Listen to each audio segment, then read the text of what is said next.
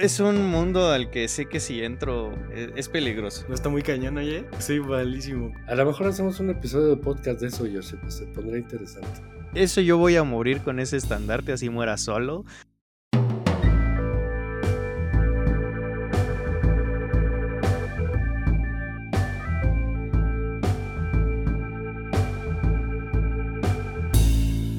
Bienvenidos a un nuevo episodio de Tupi Talk, un podcast de juegos de mesa donde juntamos a tres individuos y un invitado, todos apasionados por el cartón.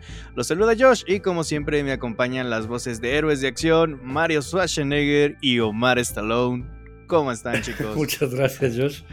Ya me pusiste volumen muscular, que mucha falta me hace, muchas gracias. Omar, ¿cómo estás? hola, hola, igual, igual que tú. Nos hace falta esa masa, pero todo bien, gracias. Bueno, Josh, ¿tú cómo estás? Bien, cansadito y todo, imaginándomelos ahí haciendo fisicoculturismo con todo, todo, o de plano con pura masa madre, ustedes Más bien, ¿eh? Sí, digo, se ha dado la parte física, sí, pero no como debiera, entonces, y más ahora en estos últimos tiempos, no es lo mismo de hace algunos años. Pero gracias, digo, ahí queda el, me lo estoy imaginando y entonces está chido. Muchas gracias. ¿Tú cómo estás? ¿Qué onda? Ejercitamos el cerebro, oye. Ahorita lo estaba poniendo con el Turing Machine. Así que ejercitando el cerebro, ese sí no falla. Sí, sí, sí, pues al fin y al cabo es un músculo y pues si no se puede tener abdominales, mínimo tener ahí el cerebrito bien, bien mamado. Sí, ya, ya, ya lo entendí, cabrón. ese pinche juego se me, se me atoró. Estuvimos ahí en el Tlacuache, me lo enseñó no Y hice corto bien cabrón, cabrón. O sea, este bien, bien feo. Había algunos conceptos ahí que estaban flotando en, en mi cabecita loca que pues, a final de cuentas ni juegan ahí y había otros que, que no podía establecer al 100. Entonces ahorita me tuvo la paciencia para desenmarañar, desenmarañar el juego y, está muy bello, me gustó mucho. Gracias Omar y recomendado ¿eh? para que quieran echarse esos ejercicios mentales. Sí, justamente. Y hoy también desde la capital oficial de las carnitas nos acompaña Gerardo Farías, pintor de muñecos de acción, jugón anticubos, miembro de Ates y Meeples, cliente regular del Cuervo, ex youtuber mejor conocido como Asterión Libre, impulsor de la comunidad moreliana, dueño de Cantera Lúdica, organizador principal de la FELU, el Festival Lúdico de Morelia, y fan declarado de Reiner Nitzia. ¿Cómo estás, Gerardo? Ah, su madre, sí soy. Hola, ¿qué tal, Josh? Muy bien. Omar, Mario, un gustazo estar por aquí. Hasta Bienvenido. me tanta cosa. Yo ya ni me acordaba que hacía tantas cosas, pero sí, aquí estamos. Ah, gracias por la invitación, chicos. Un placer estar aquí en su podcast y pues a darle a hablar de juegos y de lo que quieran que les hable de todos esos malabares que dice Josh que, que me sé. Gracias a ti que, que, aceptaste la invitación, que viniste. Siempre es un gusto tener aquí a figuras del, del medio lúdico. Y este, pues déjale algo, mi querido Josh, a que nos platique, porque ya hiciste el overview más completo y el, la, introducción muy puntual del tamaño de figurón que nos acompaña ahora Gerardo. Nuevamente bienvenido. Siéntate como en tu casa, estás en tu sillón, tienes ahí tu, chela, tu café, tu agua. ¿Qué tienes el día de hoy? Muchas gracias. Eh, les prometo que voy a decepcionar todo lo que Josh dijo. Estoy tomando agüita pura porque no me dio tiempo de ir por cerveza y nada más. Buenísimo, pues bienvenido. Y entonces, bueno, aquí no tenemos nunca un script o una, un guion para, para llevar el, programa y tocar los puntos así de, la A a la Z. Entonces siéntate en la libertad de interrumpirnos, de hacer locuras, de, sentirte cómodo. A mí me gustaría empezar, este, pues que hicieras un poco más amplio de cuál es el estado que traes ahorita en, en tus actividades, porque la verdad es que te extrañamos. Cuando empezó la pandemia, pues empezamos a ver videos, empezamos en estos los juegos. Y, pues te hiciste una figura familiar. Eh, tengo que confesar y reconocer que en, cierto, en cierta parte odiada, porque tienes un video donde hablas que no te gusta el ajedrez. Y entonces eso a mí, eso a mí me, este, en su momento me ocasionó un me, como dicen los chavos. Recuerdo, recuerdos de Vietnam ahorita para pobre. Entonces, bueno, este, ¿qué pasó? Ya, ya no te has subido videos, nada, nada por ahí por, por YouTube, ¿verdad?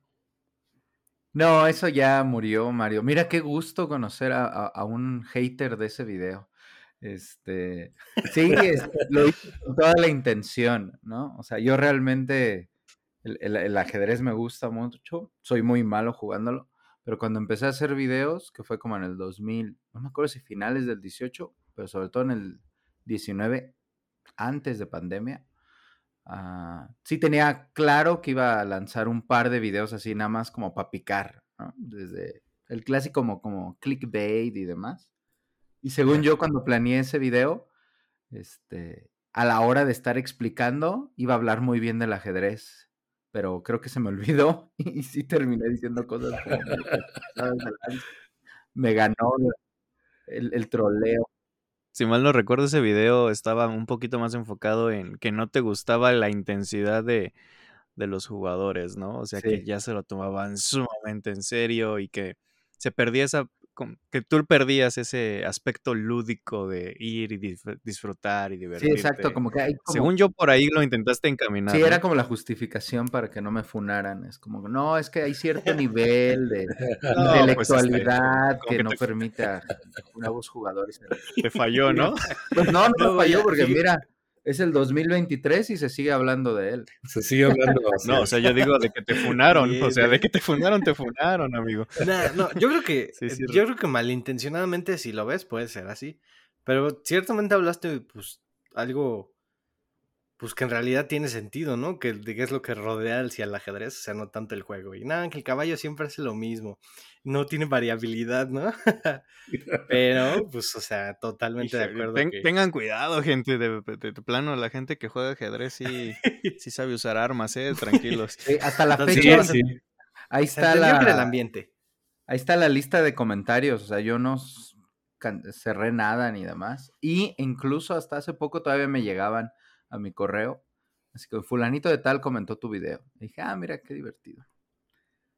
Nada más me siguen dando la razón porque se intensiaban demasiado. Pero bueno, para contestar puntualmente la pregunta que me decía Omar, yo, a, diferencia de la mayoría de, de, youtubers o creadores de contenido, con la pandemia se me quitaron las ganas de estar trabajando enfrente de una computadora. Yo soy profesor Ah, doy clases, entonces yo estoy muy acostumbrado a ir a un salón de clases y estar frente a grupo y demás. Entonces en la pandemia toda mi chamba se volvió a estar sentado enfrente de la computadora. Entonces mi tiempo libre se me quitaron todas las ganas de estar editando videos, porque es una friega y así. Claro. Entonces con, el, con la pandemia en el 2020, o sea, dejé de, se me quitaron, seguía haciendo un par, pero ya se cayó y más bien, uh, gracias por un lado por la pandemia, pues ya saben que nuestro hobby creció entonces empezaron a salir muchos nuevos jugadores acá en Morelia y me dediqué más como a esa onda de crear comunidad, de empezar a ir a las casas de los demás, contactar nuevas tiendas o tiendas que casi nadie conocía y empezar a, generar grupos. Primero empezamos por grupos de WhatsApp y a eso derivó en un grupo de, Facebook que este año cumple dos años y es el de Ates y Meeples.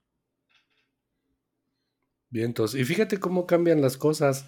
Eh, ahora, pues ya haciendo la tarea, ah, cuando aceptaste venir al, podcast, vi nuevamente ese video y pues ahí está la, prueba y la muestra de que uno cambia como jugador, ¿no? Eso que yo te platicaba cuando empezamos a, ver videos, eh, eh, pues al inicio, cuando teníamos a lo mejor uno o diez, no sé, pues tenía cierta, le dábamos cierta lectura de cierta manera. Ahora que lo veo tenemos una óptica completamente diferente. Entonces, eh, pues para mí es una prueba de que uno va madurando, ¿no? Como, como jugador. Y hay pequeñas eh, palabras o frases que cobran un sentido completamente distinto. Cuando ya medio le sabes a esto, a cuando no. Entonces, digo, nada más me lleva ahí a, comentar en el sideline de que a veces no tenemos ese cuidado, ¿no? Cuando nosotros los que generamos contenido, el, el dirigir adecuadamente los comentarios, o bien para gente que ni idea tiene de lo que estamos diciendo, que podría ser muy valioso, y para los que ya se la saben de cabo a rabo, ¿no? Que ya dominan todo esto bien, bien chingón. Entonces, este, pues bueno, nada más quería estar tranquilo. Sí, pues yo creo que es totalmente válido tener diferentes perspectivas y que con el paso del tiempo uno cambie de opinión. Quizás lo único que se podría pedir a los que somos generadores de contenidos, pues que seamos auténticos con lo que decimos y que es totalmente válido decir, ¿saben qué? Hace dos años yo creía esto del hobby o de estos juegos y ahora pues cambio de opinión. Sí, tal cual. y... Eh, habla de mucha salud emocional eso, ¿no? El poder reencontrarte en ciertas etapas, ciertos momentos que uno es cambiante por naturaleza. Perdón, Josh, dale.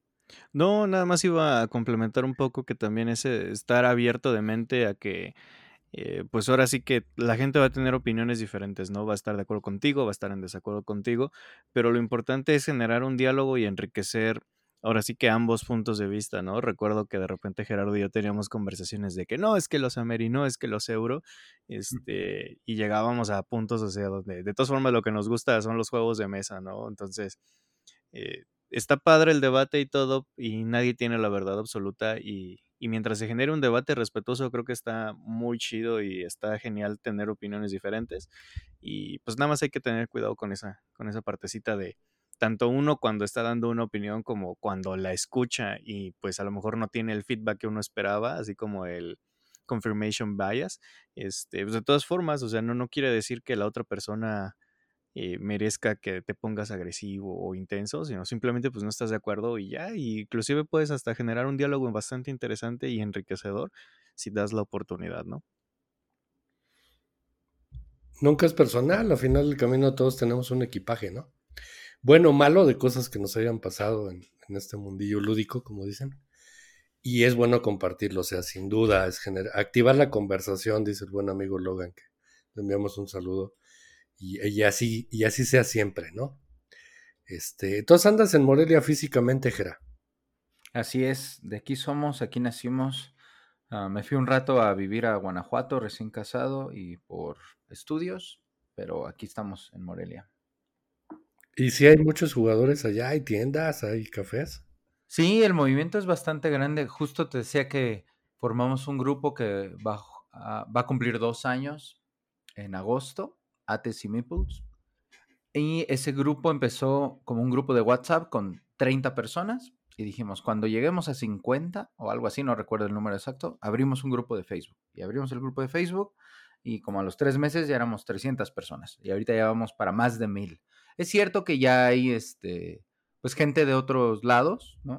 Digamos que no nos limitamos a que entre gente de, de fuera, por así decirlo, pero revisando las estadísticas del grupo, el 80% es de Morelia o sus alrededores, ¿no? Pátzcuaro, este, Quiroga y demás.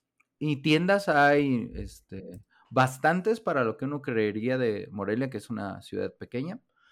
Ah, hay unas, somos tres tiendas dedicadas a los juegos de mesa nada más, pero hay tiendas de TCG, y tienda, una tienda nueva que se está dedicando a los TCG y a las miniaturas, que es La Torre, Strategy, El Cuervo, que es un Borgen Café, que Josh lo conoce bien, Ingenios, que es una tienda ya que tiene muchos años, tiene 12 años de hecho, que empezó, digamos, con, con, ¿cómo se llama? Con rompecabezas y juegos como más didácticos y así, y poco a poco fue metiendo este, pues ya juegos modernos. No, no sé la fecha exacta, este, yo les puedo conseguir después el contacto con Jorge Luis, que es el dueño de Ingenios, para que él hable más, pero fue la primera tienda que empezó a vender todo lo de Debir. Yo, de hecho, a esa tienda, hace siete años, le compré pues, mi primer Catán, el Carcassonne, el Skull King y demás. Entonces, sí, son como seis, siete tiendas. Hay tiendas en línea también y hay clubes. Hay mucho movimiento de clubes de juego de rol, de juegos de mesa. Entonces es una comunidad muy viva que está creciendo y, pues tanto así que una celebración de aniversario del año pasado, pues ya ahora se nos convirtió en un festival ya en forma, que es el Festival Lúdico Morelia. Sí, recuerdo haber asistido a un evento el año pasado. ¿Sí fue el año pasado? Sí, agosto 13 del año pasado. Y la verdad es que no esperaba la cantidad de personas y la cantidad de gente que nada más iba a jugar. O sea, literalmente veías a las personas eh, motivadas buscando eh, el cuarto jugador para terminar la mesa. Y el mismo staff que tenía ahí Gerardo emocionados por estar explicando. O sea, era una reunión misma de la comunidad, ¿no? Este, inclusive pues, la gente llevaba sus juegos y emocionados así de, a ver, a tal hora vamos a tener tantos y nos quedan tantos espacios y se vio muy, muy padre. Y tú ya conocías Morelia, ¿no, Josh? Yo sé, ya habías venido, imagino que conocías la tienda Ingenios, pero no te había tocado ver como el movimiento. Sí, tal cual, pero de hecho la vez que fui y que escuché de Ingenios por primera vez, fui y nada más tenía puro producto de Debir. Y esta última vez que estuve en Morelia, tuve un ratillo de, de lucidez y dije, voy a ver cómo está Ingenios otra vez. Y me sorprendió que antes estaban arrumbados en el segundo piso y en un rinconcito y ahorita ya ocupan todo el segundo piso y desde que entras ya, o sea, ves juegos que de repente no son comunes, ¿no? Se tenían ahí un Fog of Love en español. Estuve a nada de comprármelo, pero me, contuve. Pero, o sea, ya no hay, ya no es solo de Beer, o sea, subías, estaba Power Grid, estaban títulos en inglés, en español mezclados, la verdad sí, sí se nota que, que está bastante, bastante activa esa partecita del hobby ahí. Me llama la atención lo que comentaban ahorita de que la gente va a jugar. Este, es, es diferente la, mezcla, según entiendo. Hablábamos acerca de la Mega XP, en donde pues, el enfoque que tiene es muy comercial, ¿no? Y acá, por lo que están comentando y por lo que yo he visto en videos y he visto en comentarios, etcétera, está más enfocado a, realmente al jugar, ¿no? A la experiencia de jugar. Y eso está chido, es una, iniciativa este, que surge, Gera, ¿por qué? Nada más porque tú lo quisiste hacer con tu grupo, o tienen el apoyo de quién, o cómo, cómo se maneja eso. Sí, digamos que la celebración, la convención del año pasado fue una cosa un poquito, pues, improvisada. Ah, como les decía, hay, hay, varios clubes acá en Morelia. Uno de ellos es el club de Laberinto de Igrasil. Le mando muchos saludos a todos los miembros que se autodenominan como Narrots, que es un personaje, unos personajes que salieron ahí jugando el juego de rol de Laberinto, que es un juego de rol creado en México. Ellos se conocieron hace 20 años jugando ese juego y entonces han seguido juntándose jugando juegos de rol y hasta hace unos 4 o 5 años empezaron con los juegos de mesa modernos. Ellos celebraron su aniversario 19 el año pasado, como en junio. Y entonces rentaron un saloncito de fiestas, este, ya existía nuestro grupo de Ates y Meeples, entonces invitaron a la gente y dijeron, pues van a llegar como 80 personas a lo mucho y ahí vamos a estar a gusto. Pues caímos toda la banda y el salón nos quedó pequeño, ¿no? Creo que el número fue como el doble, como 150, 160 personas ahí. E incluso hubo un par de, de mesas de tiendas, alguien llevó ahí un Catán 3D, que muchos ni siquiera sabíamos que había un Catán 3D y menos que estaba en Morelia. Y entonces ahí se nos prendió la chispa y dijimos, ah, bueno, pues si ellos esperaban 80 personas y llegamos el doble, pues qué tal si nos, esos mismos que llegamos, que somos 150, pues conseguimos un espacio más grande y hacemos una fiesta, un mega maratón para 300 personas. Entonces ya nos empezamos a mover. Afortunadamente yo tenía el contacto de quien era director en ese entonces del Colegio de Morelia, que es una institución pública es una especie como de centro cultural que antes se llamaba Poliforum Morelia, luego le cambiaron el nombre al Colegio de Morelia. Y entonces preguntamos cuánto nos rentaban los salones y demás. Y ya cuando les platicamos del evento, dijeron, ah, pues suena que es un evento que se podría hacer público y aquí necesitamos hacer eventos de ese tipo. ¿Por qué en lugar de ustedes rentarnos los salones, mejor lo abrimos al público y cobramos una entrada?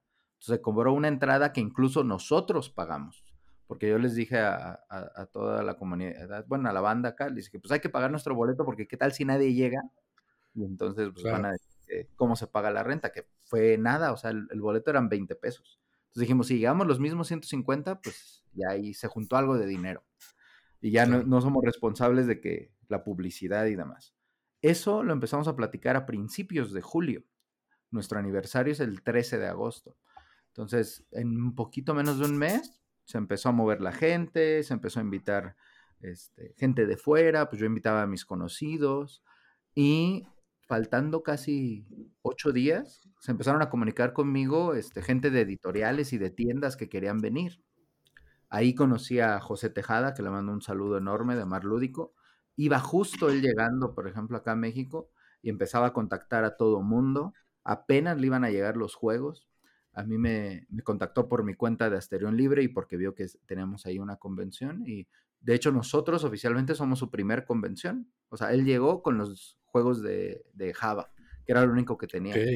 Tengo todo lo demás de, de Maldito Games y otras cosas, pero están en, ya están en bodega, pero van a tardar en salir por cuestiones de de aduana y demás, pero puedo llegar con juegos de Java. Y yo le dije, tráetelos, ¿no? Y acá le, hacemos difusión y se venden.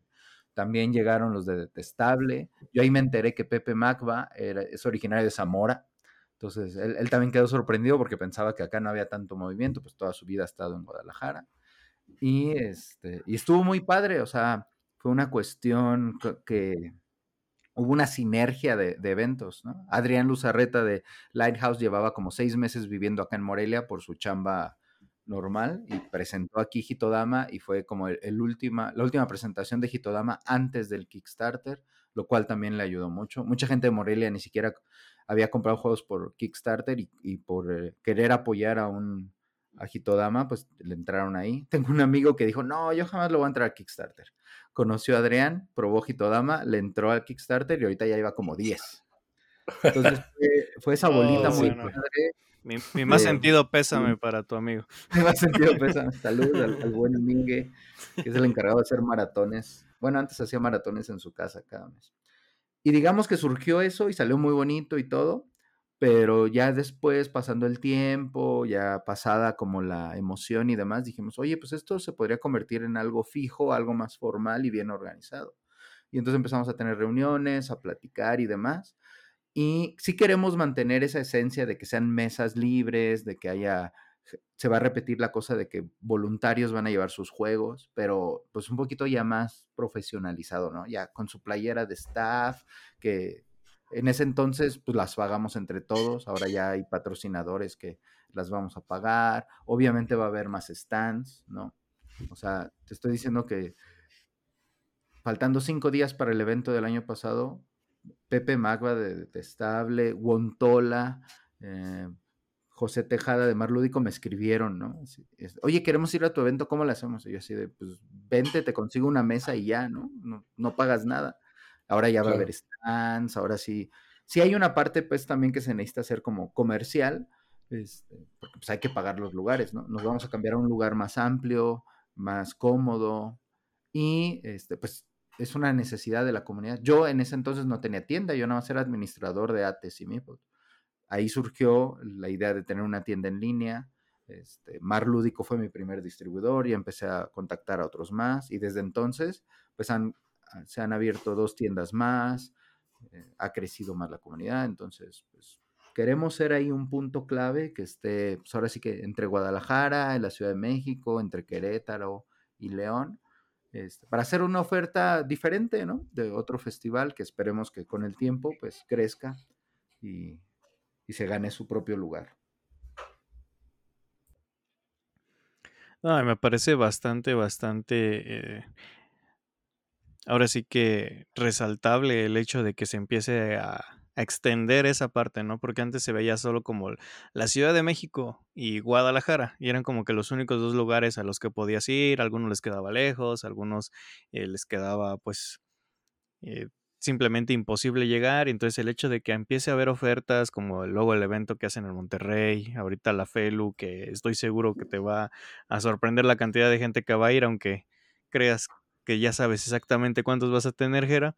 Este, eso es bonito para la comunidad y eso abre muchísimo la oferta de los juegos de mesa y eso es bueno, es ganar, ganar para todos.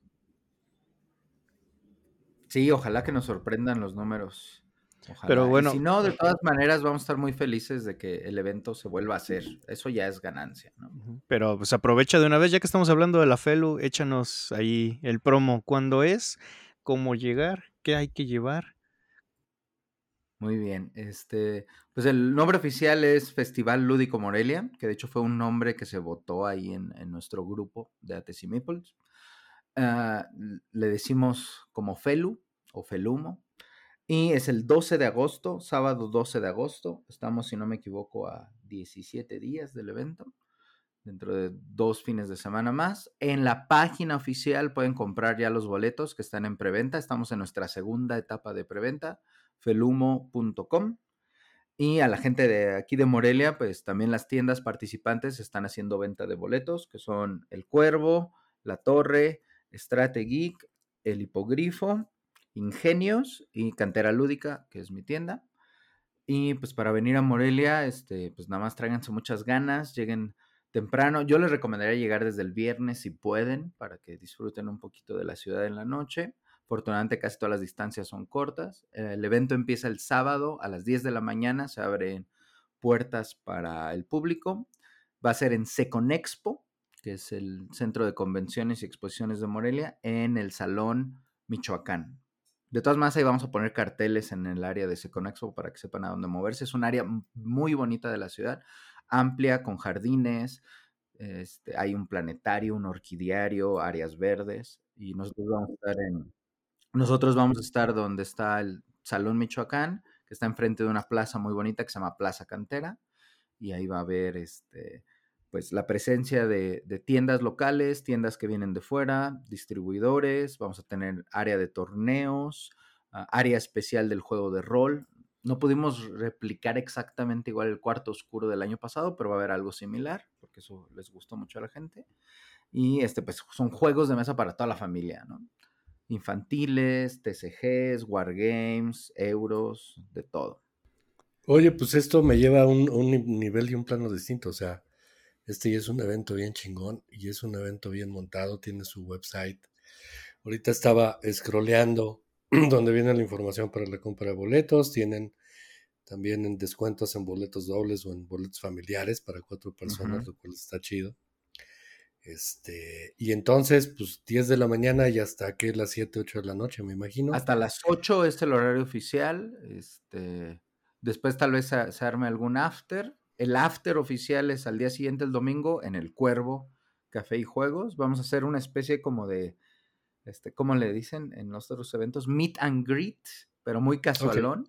Desde la mañana ah, va a haber este menú especial para los que quieran llegar a almorzar. Va a estar abierto como desde las 10 de la mañana. Digo, es un evento privado para los participantes, para los que van a ser staff y demás. Y todavía estamos viendo si hay cupo para pues, vender algunas entradas o algo así.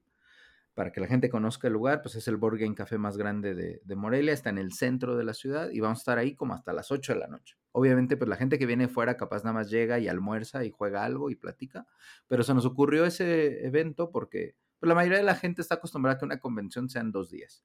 Ah, por nuestros números y, por nuestra tirada, este, no nos daba para rentar el, lugar los dos días y hacer el festival los dos días. Entonces pensamos que el segundo día, ya un poco descansados y demás, pues podría ser esta especie de meet and greet casualón, para que haya más tiempo de que platiquen entre diseñadores y, y el staff y los expositores, ¿no? Porque normalmente durante una, por ejemplo, en la Mega XP, que yo estuve ahí trabajando un día y el otro como ayudando a, unos amigos, pues no tienes chance de platicar porque todo el mundo anda trabajando, ves a un montón de conocidos, pero todo el mundo anda en su chamba. Los generadores de contenido andan grabando, haciendo eventos.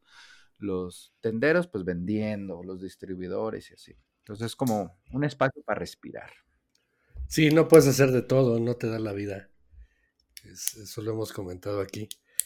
Pues, ¿qué te digo? O sea, me imagino que tú ya ves esto como un, como un hito, ¿no? Algo que se alcanzó. Este, esto es gracias a la participación de toda la gente y es una prueba de que, pues, si hay ganas, hay entusiasmo y hay foco en cuanto a cuál es la estrategia a seguir para llevar a cabo y efectuar este tipo de actividades, pues se puede hacer, ¿no?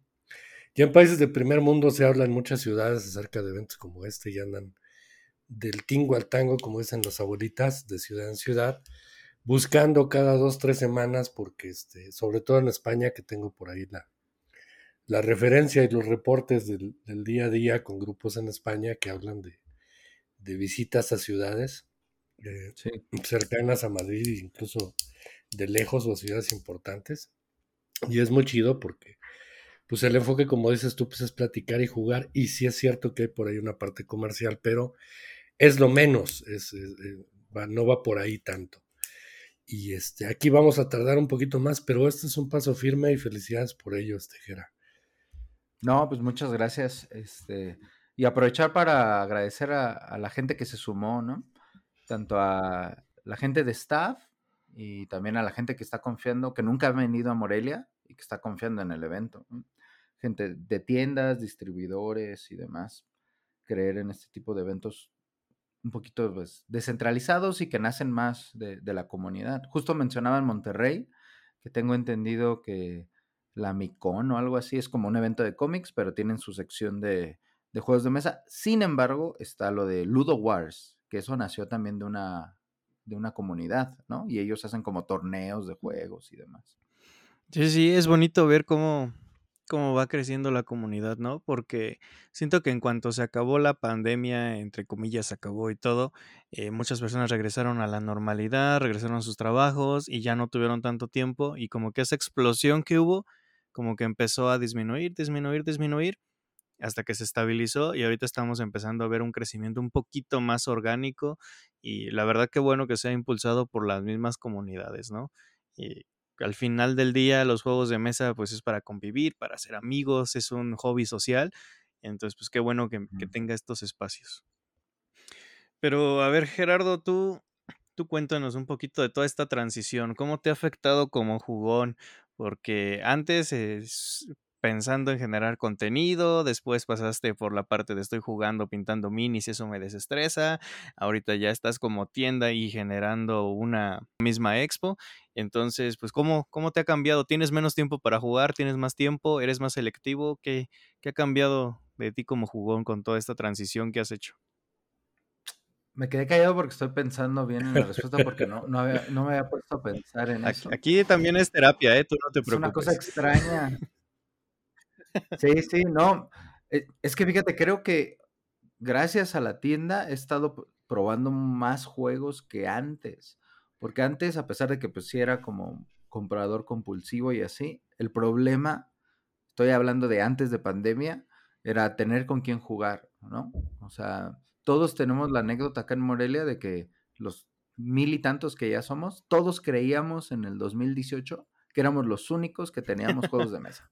Sí. y después nos fuimos conociendo y resulta que había un fulano que vivía a tres calles de tu casa y estaba encerrado, porque la gente no va por la calle diciendo, me gustan los juegos de mesa, y tiene una colección de 300 juegos y tiene Kickstarters, y tú ni en cuenta, ¿no? O sea, hubo gente que yo conocí gracias a, a grupos de Facebook de, así como jugadores de juegos de mesa en México, ¿no? Porque no había un grupo de Morelia. Entonces, este, tenía muchos juegos antes, pero no los jugaba tan seguido. Después en pandemia, como bien lo dice Josh, pues me dedicaba a pintar, descubrí el, terrible, este, ¿cómo se llama? La terrible adicción a, los muñecos, a las miniaturas. Saludos a Sergio Adrián de la PAM y al enfermo por los juegos, porque fueron este, ellos dos como mis senseis en la pandemia. O sea, nos hicimos recuates de conversaciones de que yo le preguntaba, ¿cómo pinto esto? ¿Cómo hago esto? y pues fue mi hobby favorito en, el encierro, ¿no? Era lo que me, me ayudó bastante. Y el boom de, después de pandemia, pues fue conocer más gente, enseñar juegos, que alguien llegara con un juego que yo quería, pero que ya lo tienen y, que te lo enseñaran, ¿no? Es como, estaba, digamos que en el 2021-22 viví como ese sueño, ¿no? De que todos los días había invitaciones a jugar. Este, les mencioné hace rato a, mi amigo Migue que puso su casa eh, un día, dijo, vénganse y hacemos un maratón, quien quiera llegar desde las 8 de la mañana. Y llegamos como 30 a su casa, gente que no nos conocíamos. Era de, ah, tú eres amigo de Migue. No, pues yo nada más vi la invitación en el grupo de Facebook. a mí me dijeron, hay juegos y vine. Sí, hay juegos y vine, ¿no? No, no creo que alguien me cite a las 8 de la mañana en, en domingo para... Se fue como... Y afortunadamente fue como el arca de Noé, ¿no? Tú construyelo y ellos llegan. Sí. Ese es el Field of Dreams, oye. Exacto. Oye, y era también como, como la, la, el deseo de salir, ¿no? O sea, porque estábamos en, ahora sí que saliendo de pandemia, entonces era como la excusa para decir, pues deja moverme a algún lado y que mejor que acá, ¿no? Sí, definitivamente. Y pues lo de la tienda, ya para cerrar con la respuesta, pues nada más llevo un año, o sea, lleva lo que lleva lo del festival del año pasado. Me inicié como tienda con esa convención. Este, oficialmente en octubre cambié el nombre, dejé lo de Asterión Libre y todas mis redes ya fueron de cantera lúdica. Y ahora pues pruebo otros juegos distintos que tal vez no hubiera conocido de no ser por la tienda, ¿no? Totalmente juegos más familiares, más fillers, o incluso juegos este, pues de de diseñadores menos conocidos, pero que me llamaron en su momento la atención. Y sigo jugando, sigo probando, pero pues no sé, lo siento justo ahorita como un regreso a, ya sabes, tus primeros seis meses de jugón, que descubriste Carcassonne y Catán y y, el sushi go, lo que tú quieras, y se los querías enseñar a todo mundo. Entonces ahora como tienda, o sea, tengo acceso al catálogo de un montón de distribuidores. Tengo acceso en la lista, ¿eh? no, no, que se los compre todos, porque está bien difícil. Pero pues hay un montón de juegos que tú ni por aquí te había pasado, ¿no? Pero el distribuidor te lo recomienda. Te dice, ah, mira esta novedad o tal cosa, y pues te pones a investigar y lo pruebas y dices, oye, sí, este juego está muy bueno, tal vez no es la gran novedad, no es un bestseller, no hablan mucho de él, pero este, pues está bueno y voy a las reuniones a enseñarlo, ¿no? Y ya es parte porque crees que les va a gustar, porque quieres que se venda y porque también te gusta. Eso es también otra parte de agarrar una perspectiva distinta, ¿no? Cuando uno es creador de contenido, pues tiene la libertad de hablar de los juegos que le gustan y ya. Pero cuando uno es tienda, pues tiene que hacer que el negocio fluya, que vaya bien y pues empiezas a, como generar más empatía o a pensar más como los otros, ¿no? O sea, yo qué más quisiera que todo el mundo jugara Cosmic Frog o, Warhammer o yo qué sé, pero pues entiendes que la gente nueva en este hobby pues no le va a entrar por ahí. Entonces, pues pruebas un filler de cartas que se llama Mascotas, que está súper sencillo, o el Cakes, o uno familiar, y, y da emoción, porque le atinas a ese juego que a esa persona le gusta. Y es seguir haciendo lo mismo, generar comunidad, nada más de una manera distinta. Sí, también ese cambio de chip, ¿no? En el sentido de que no, si, no vas a vender nada más lo que a ti te gusta, ¿no? O sea, no vas a hacer la tienda, o sea, si yo pusiera una tienda no serían puros euros y puro la cerda, ¿no? Porque pues me, muero de hambre, ¿no? la, verdad. Este, entonces ser abierto también a, a, los diferentes juegos y también darte la oportunidad de conocerlo está, está muy chido, la verdad. Hace poquito tuve la oportunidad en la Mega XP de jugar el el Cakes y la verdad me pasé un buen rato. No es algo que yo tendría en mi ludoteca, pero pasó de ser algo eh, de que yo digo, no, como que no lo juego, a como algo que si me invitan y está, lo jugaría. O sea, la verdad sí fue, fue muy divertido. Y la verdad la regla esa de, de que ganas si haces un pastel de 10, eso es imposible. A mí, a mí no me engañan. Yo sí vi que una chica logró el de su 10. mano? En su mano, 10 pisos en su Sí, claro, en la mano. Es, es, es, donde apilabas, ¿verdad? Con las cartas. Parece como hacer un castillo de cartas. Sí. no está muy cañón, oye. Yo siento que soy malísimo con los. Yo también sentía que era, que era malísimo, pero, pero en el demo gané. Así en el demo que nos hicieron gané. Fue bien. Sí, no. Yo, yo estoy seguro que ahí se me fue toda la suerte de todo el año, pero bueno. pero ganaste por los puntos de las tarjetas, ¿no? Sí, sí, sí, no. Pues, te digo que ganar así de, de, hacer tu pastelote de 10 pisos, no, no. Llegar a 10. Ya de 4 ya estaba que se me caía todo. Tendrías que haber trabajado en una zapatera. Ya es que los zapateros agarran. Sí, yo creo que esta chica que comentas que lo logró, pues yo trabajaba de mesera en Vips o algo así, que ya ves que luego traen ahí las charolas con 50 platillos. pues no. Sí. Pero mira, o sea, eh, ese tipo de, jueguitos que te dan anécdotas y todo, creo que son los que más se recuerdan, ¿no? Eh, hay muchos juegos que te gustan, pero a lo mejor no tienes una anécdota así súper explosiva, sino que simplemente dices, ah, sí, me gusta y lo disfruto jugar. Y hay jueguitos que yo considero que son juegos de evento, en donde lejos de, de demostrar que es un juegazo, estás tratando de generar alguna experiencia en la persona y si esa experiencia es memorable, pues qué mejor. Fíjate que ahora que lo comentas, sí, es cierto, ¿eh? O sea, hay veces que ni sabemos por qué nos gusta cierto juego o ciertos tipos de juegos. Y es que hay una capa emocional también ahí, ¿no? Este, aquí, por ejemplo, le guardamos cariño especial a los primeros por alguna razón.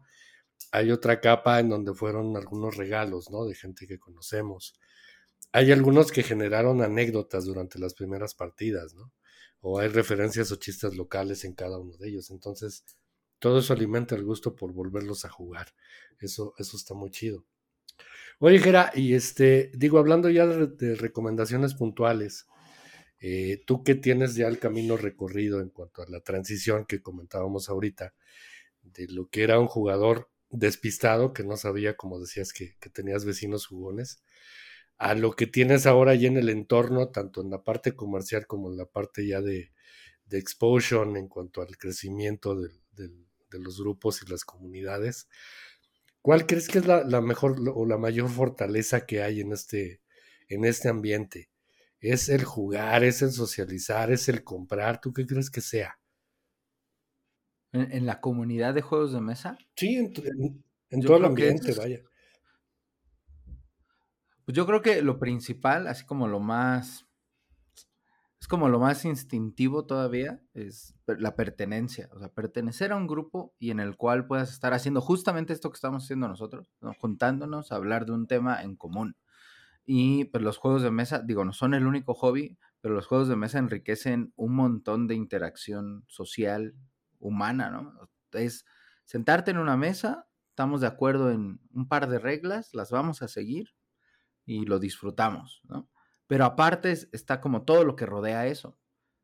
Tú lo mencionaste, está recomendar juegos y ver que a alguien le gusta o comprar, porque nos da satisfacción simplemente adquirir productos, o como todo el, metajuego, que aunque no, mucha gente dice que pues, eso solo existe en los juegos de rol o en el wargame, yo creo que todos los juegos de mesa generan metajuego en el sentido de que partidas memorables, sigues hablando de ellas o estás generando experiencias, así como una muy buena vacación o haber compartido un picnic o en una fiesta, generas recuerdos, buenas experiencias de las cuales vas a seguir hablando, ¿no? Y eso enriquece pues, tu vida.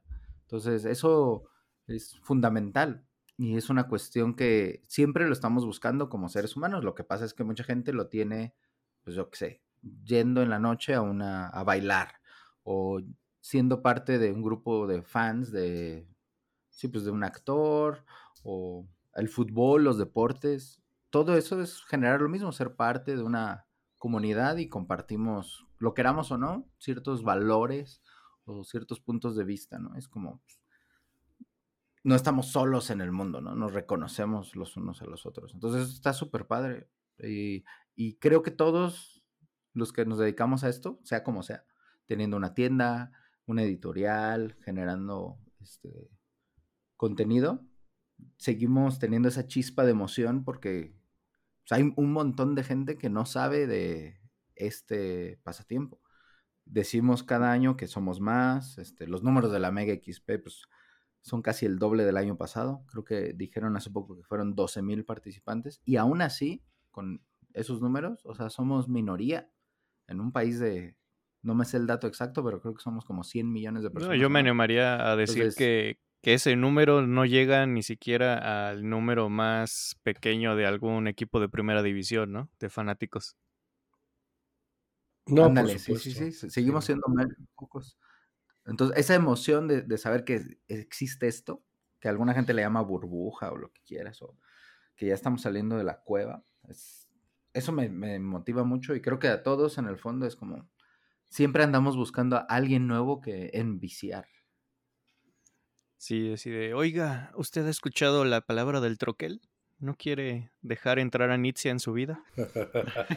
sí, sin duda.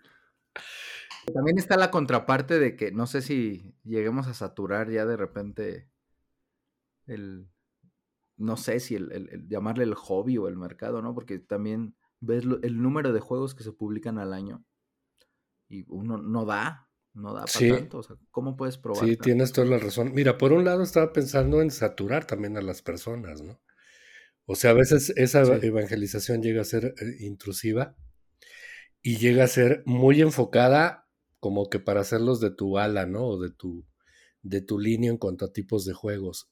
¿Y qué pasa? Que pues no siempre es así, ¿no?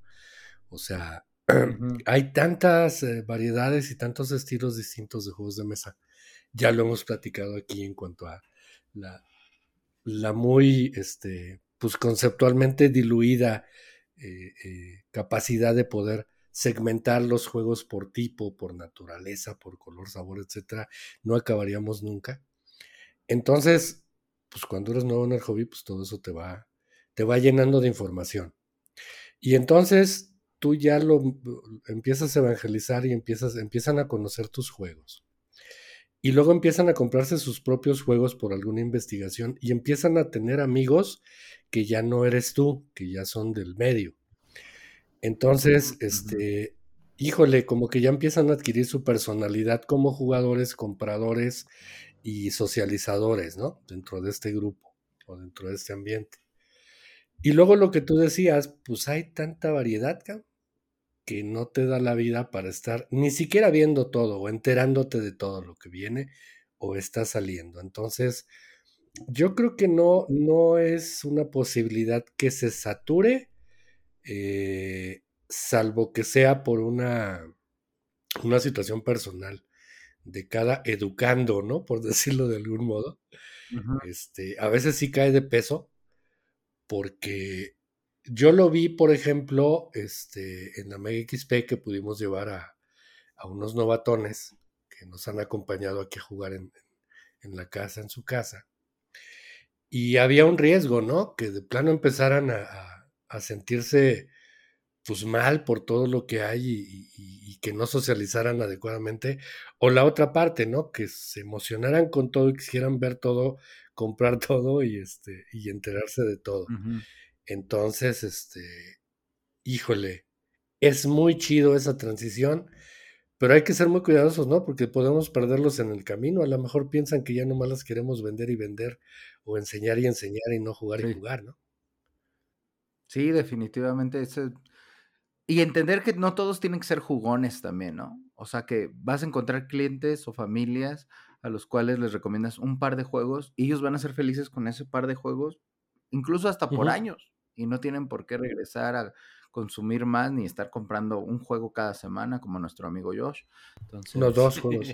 Sí, hay para todos. Tres, ¿qué les pasa? A mí no me van a estar levantando falsos. ¿No es cierto? no, fíjate que este año creo que es el, el año que menos he comprado.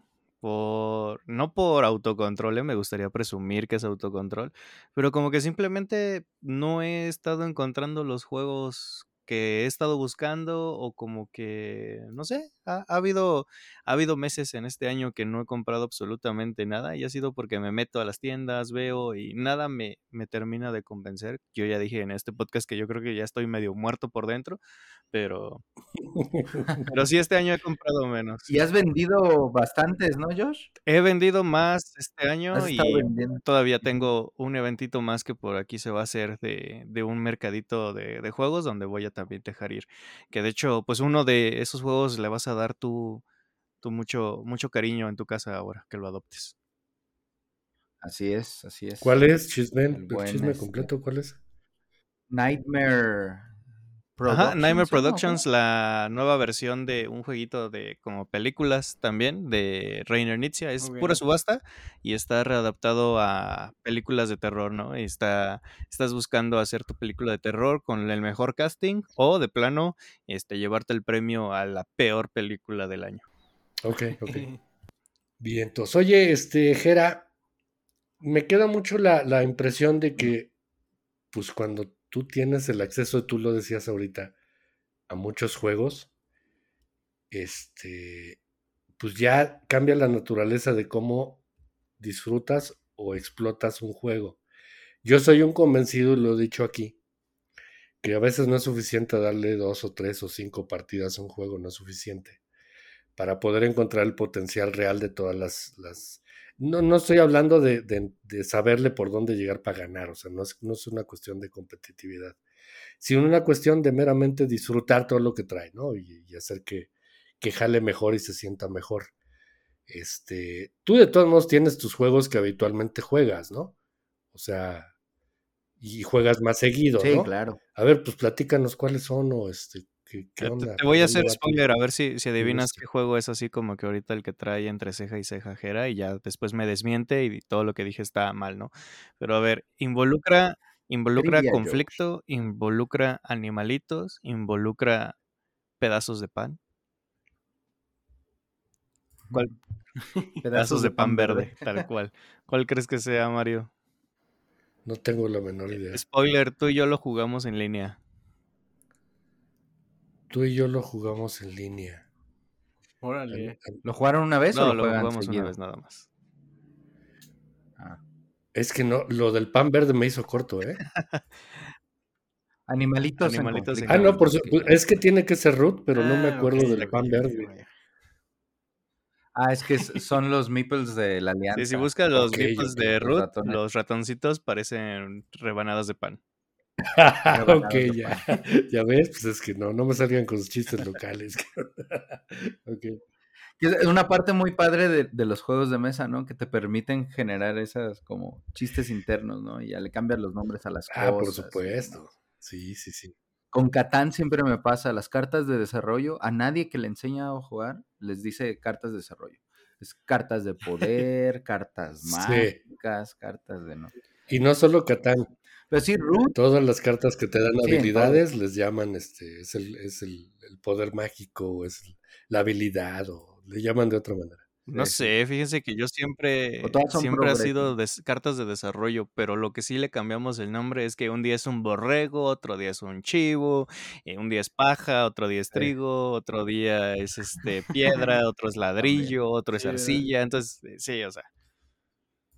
Justo ayer o antier probé por primera vez el de que es en el espacio y era un problema estar diciendo bien los nombres del carbono, el mineral y así. Todo el mundo decía amarillo, azul, rojo. Y yo, no, díganle los Eso, eso exactamente lo iba a comentar. O sea, cuando eres un buen jugador de euros, terminas diciendo entonces amarillos, verdes, azules, negros, cuadrados, redondos, triángulos. este, e, eso no habría que, perderlo, o sea, ahí va la recomendación para que siempre te refieras, por lo menos con el apodo, ¿no? De que, le pones al recurso. No, a, mí me este desespera mucho eso. Invéntale un nombre, pero no me digas azul. Como que no, me digas amarillo, dime, ¿quién tiene tres quesos? O algo así, ¿no? Aunque no sean. Bueno, pero ¿cuál juego es ese que dices del espacio? El de ah. Catán, Catán, uh, ¿cómo se llama? Space Farers o algo así. Ah, pensé que hablabas del Catán Star Trek. No, el Space No, el otro, el, el, que es como navegantes, ¿no? Que, navegantes y exploradores, pero en el espacio. El que tiene las navecitas incluso, ¿no? Sí. Ok, ok, ya. que, cambia totalmente Catán, o sea, es otro juego, pero está padre. Tiene una cosa para avanzar de movimiento que es como una sonaja, es una nave que tiene este como unas pelotitas de plástico adentro y si vienen en cinco colores y de acuerdo qué dos colores saques, es la cantidad de distancia que te puedes mover. ¿Cómo dices que se llama, Josh? No me acuerdo exactamente. El Starfarers of Catan. Ese menos. No tiene nombre en español, ¿verdad? Es lo que iba a ver porque David lo sacó, entonces deja ver si le cambió el nombre. Mercaderes del espacio, ¿no? no, deja ver. Sí, pero está bueno. Pero sí, este Root es el juego que más partidas le he dado últimamente porque se generó un grupito que nos juntábamos todos los viernes casi a, estarlo probando, ¿no? Y probar diferentes facciones. Este, llegó un momento en el cual yo tenía, creo que como cinco amigos que ya todos tenían root y de, esos cinco, tres lo tenían completo, con todas las expansiones. Y de hecho se volvió, Sí, sí, se volvió en el top 1 de mis juegos favoritos que no tenía. O sea, y, es el juego que más partidas le he dado yo creo en este año. No me sé el dato exacto, pero de llevar como unas 20, porque armamos liga al inicio de este año. Luego ya por problemas personales de algunos ya la liga no continuó, pero armamos un torneo hace poco y de ahí sacamos cuatro finalistas y esos cuatro finalistas van a jugar la final en nuestro festival el 12 de agosto. Ah, bien. ya hay... que nos apoyara con premios, de hecho. Entonces, se va ¿Ya a jugar hay spoilers De, de, qué facciones son las que van a estar? No, o, va a ser ahí este, como. Eh, sí, en ese momento se escojan. No, no le van a hacer como los juegos de pelea que, que hay una facción prohibida ahí. No, bueno, usamos el Advanced Setup, entonces. Ah, ok. Siempre sale una militante al menos, se tienen que escoger una militante antes de que se escoja. Queda una bloqueada, ¿no? De las cuatro y ya. Sí, porque dije, en una de esas, imagínate la final de Ruth con cuatro vagabundos. Uh. Ah, eso sería lo próximo. Ese, yo necesito que me lo enseñes, George, porque no estoy entendiendo nada de lo que dices. Haz de cuenta que es un juego completamente asimétrico, o sea, como puedes tener una facción que parece la enfermedad de Pandemic, que vas poniendo cubitos y luego explota y mata gente, eh, puedes tener una de programación, puedes tener una que es un culto en el cual si no te convence por las buenas te acuchilla por la espalda y usa tu cuerpo para generar todavía más culto. Eh, hay alguien que dice que es comerciante, pero en realidad hace tráfico de esclavos. Y hay un montón de cosas. Suena bien, suena bien. Sí, básicamente, como, ¿se acuerdan de la caricatura Happy Little Friends? Happy Tree Friends. ¿no? Happy, Tree Friends. sí, justo. Happy Tree Friends, perdón, Happy Tree Friends. Es básicamente eso. Ah, el juego se ve súper lindo en mesa y todo, pero es de pura conflicto, ¿no? Y dominancia y este... Sí, pues Es bien desalmado. Sí, e, es bien desalmado de muchas maneras. Este, precisamente fue uno de los argumentales que tuvimos de selección cuando estábamos jugando aquí en casa encerrados. Pues es que siempre fuimos a dos, entonces estaba medio complejo jugar este. Pues ruta dos y luego este, pues teníamos que darle tiempo para aprender todas las facciones y demás. Y pues no teníamos tanta, tanta habilidad entrecomillada de la expertise, ¿no? Entonces, a lo mejor ahora ya con un grupito de juegos ya se convierte en una opción. Yo cuando jugué con, con Josh y con Sergio de Masked Meeple, jugamos con él, ¿verdad? Si no me equivoco, Josh. Creo que jugamos, con Carlos o no sé, Carlos, Sergio, si están escuchando esto, sáquenos de la duda. ¿Con quién de ustedes jugamos? Pero un saludo a los dos y un abrazote, porque sí estuvo muy padre. Y me gustó mucho esa partida porque este, pues, al final armaste el 80% de los puntos necesarios para ganar, ¿no? Entonces, quiere decir que puedes tener ahí una táctica y una estrategia muy enfocada a desenvolver todo hacia el final. Estaba muy chido, está, está padre. Pero sí hay que, es como un triple o cuádruple aprendizaje de un juego, ¿no? Porque tienes que verla individualmente cada facción. Sí, tiene una curva de aprendizaje pesada.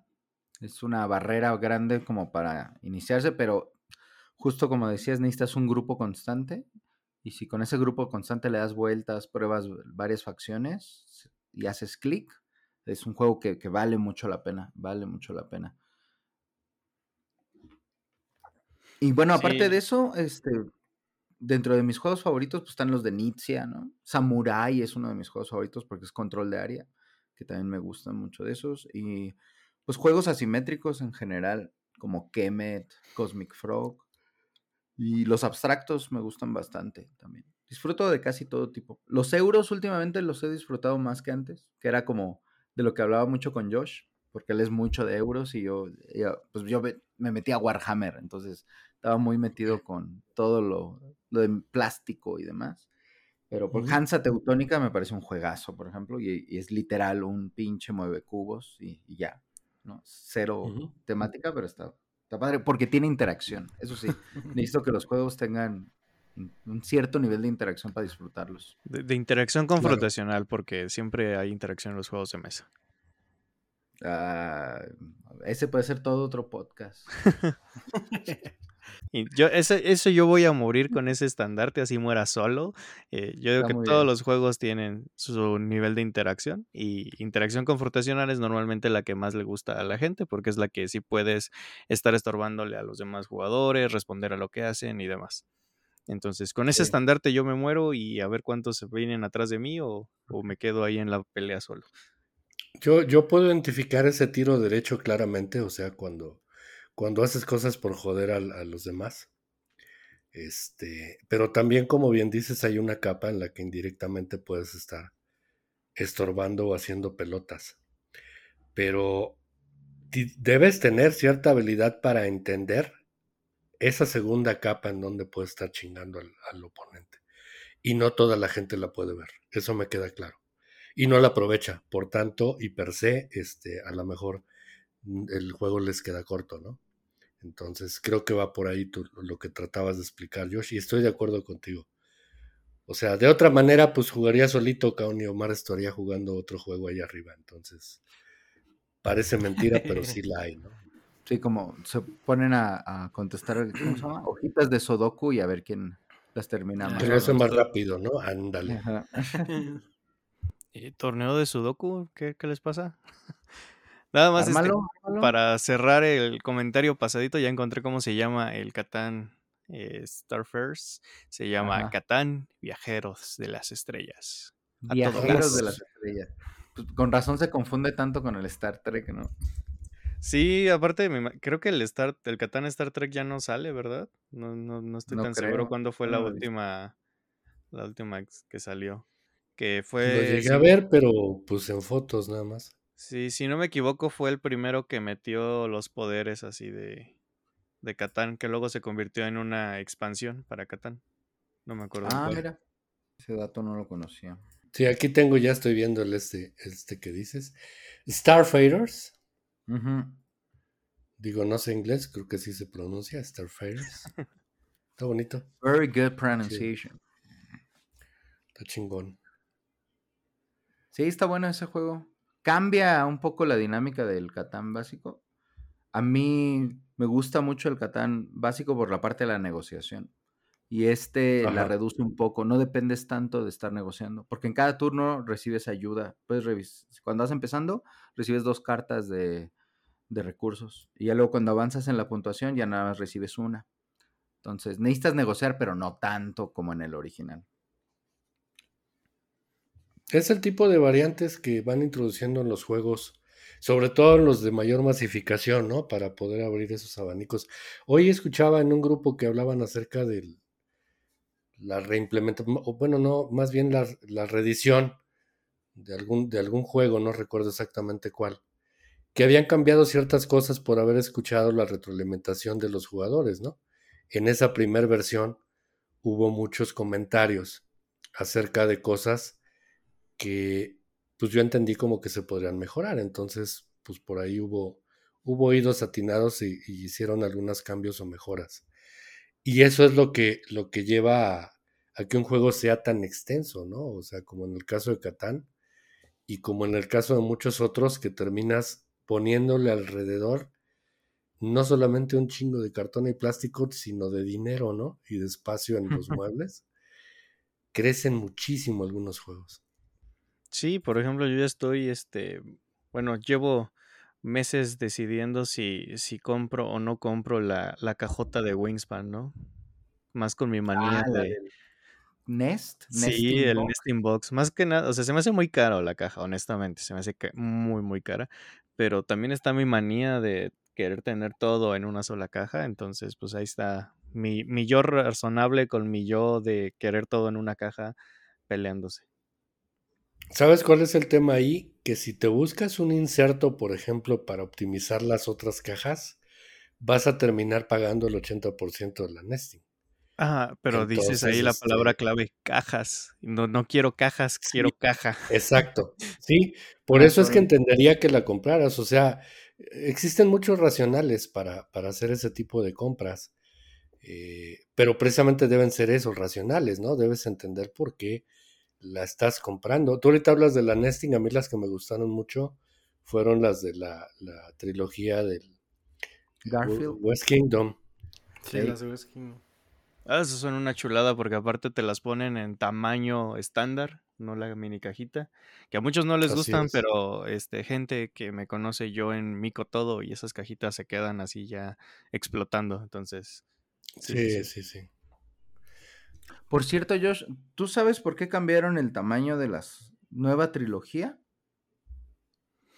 No tengo idea, me imagino que ya se empezaron a dar cuenta que empezaban a meter mucho, eh, ¿cómo se llama? Mucho componente en una cajita y me imagino que el ensamblaje ha de ser medio complicado y de igual manera, pues como que la gente no es tan fan de tener esas cajitas a menos de que sea el juego concentrado, ¿no? O sea, porque conozco mucha gente de, que son fans de, Garfield Games y siempre es así de, me voy el all-in en el Kickstarter que me va a dar las expansiones y la caja para meter todo y tenerlo así en caja bonita. Pero, pues no sé, honestamente quiero creer que es por cuestiones de producción. Porque según yo sigue trabajando Garfield con Renegade, ¿no? O sea, siguen siendo Ajá, que es como el tamaño de caja que manejan. Que al principio fue toda una novedad, ¿no? O sea, que todos decíamos, mira todo lo que cabe en, esta caja tan pequeña y así deberían de ser todos los juegos. Porque y después así, mira todo lo que no cabe porque la caja está muy chica. y, luego tienes ahí Red Cathedral, por ejemplo, y no. Exactamente. Los Tiny bueno, nadie sabía que Garfield iba a aventar 12 casi juegazos en ese estándar, ¿no? O sea, decías, ah, qué padre trilogía, ¿no? Listo. ¿Y, y, todavía falta otra? Sí, porque es norte, sureste y oeste. Y han sacado norte, sur norte y oeste. falta el este, ¿no? falta este. No manches, qué bárbaros. Pero sí son muy buenos juegos, la verdad.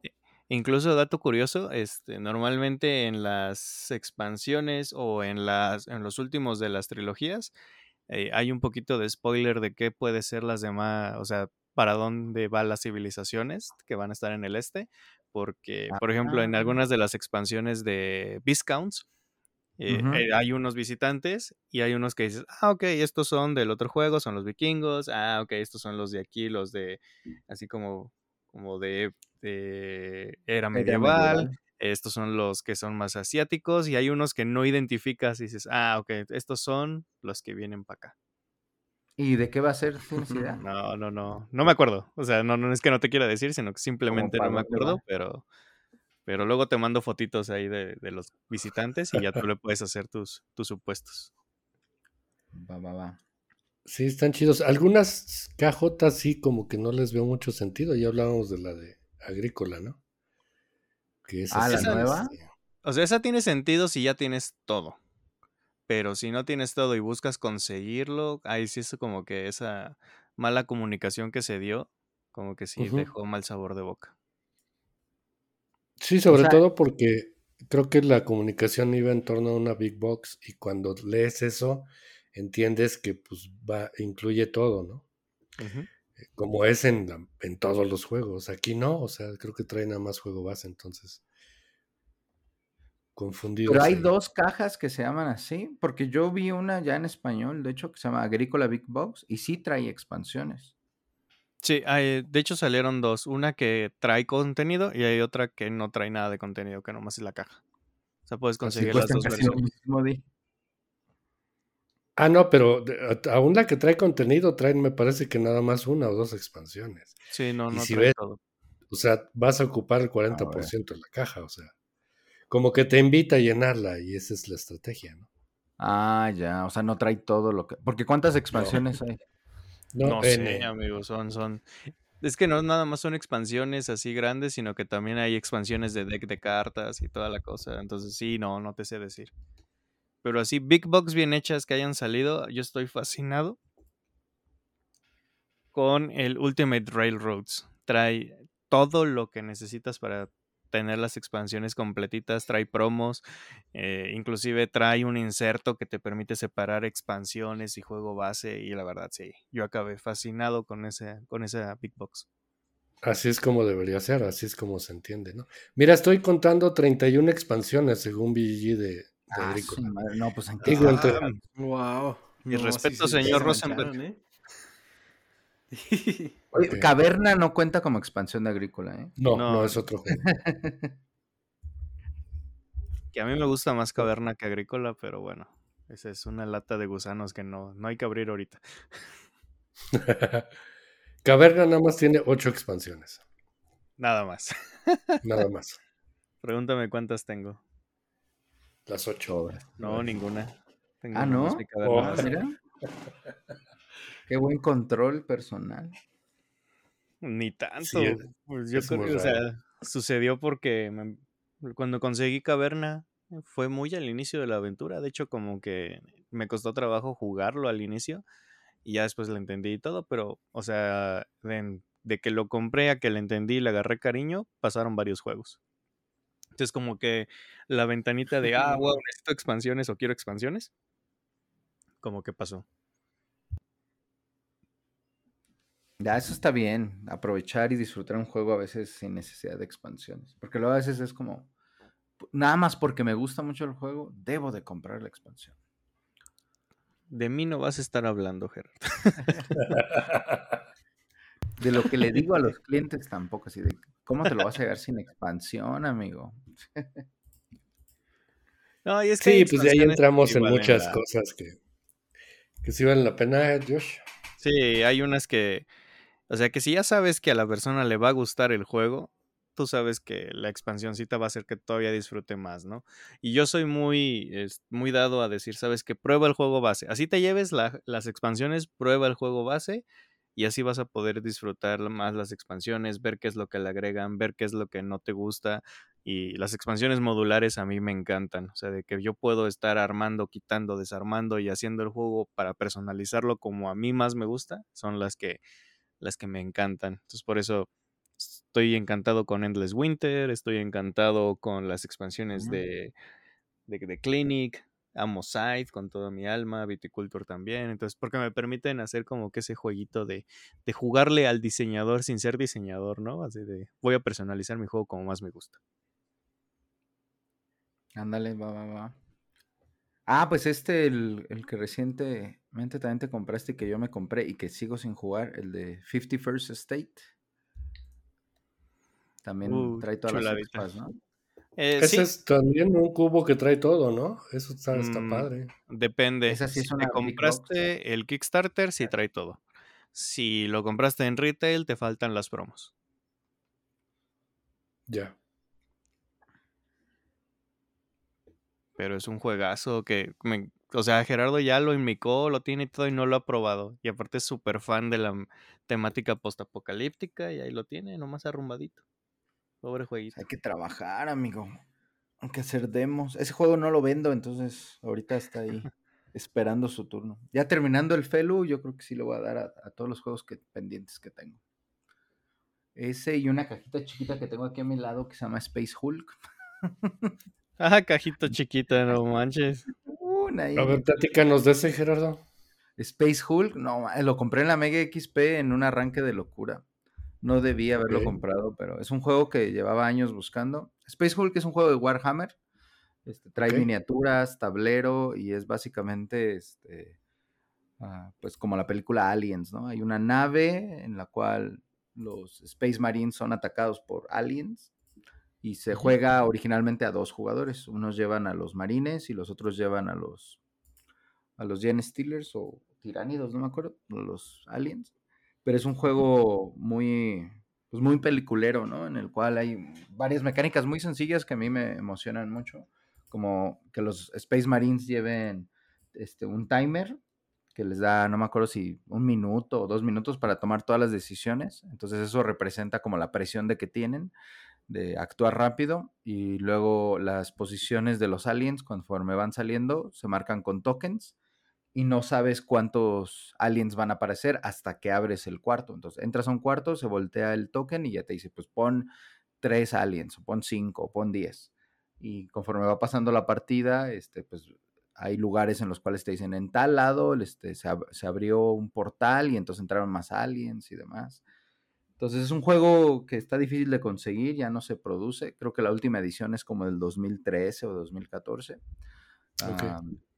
Y pues yo iba ahí caminando el domingo por la Mega XP ya en las últimas horas y me detuve en un stand a ver unas mochilas, porque dije, necesito llevar unas mochilas porque compré como tres, cuatro juegos más de los que pensaba, entonces necesito llevármelo. Volteo a la izquierda y ahí estaba la cajota de Space Hulk nueva en celofán.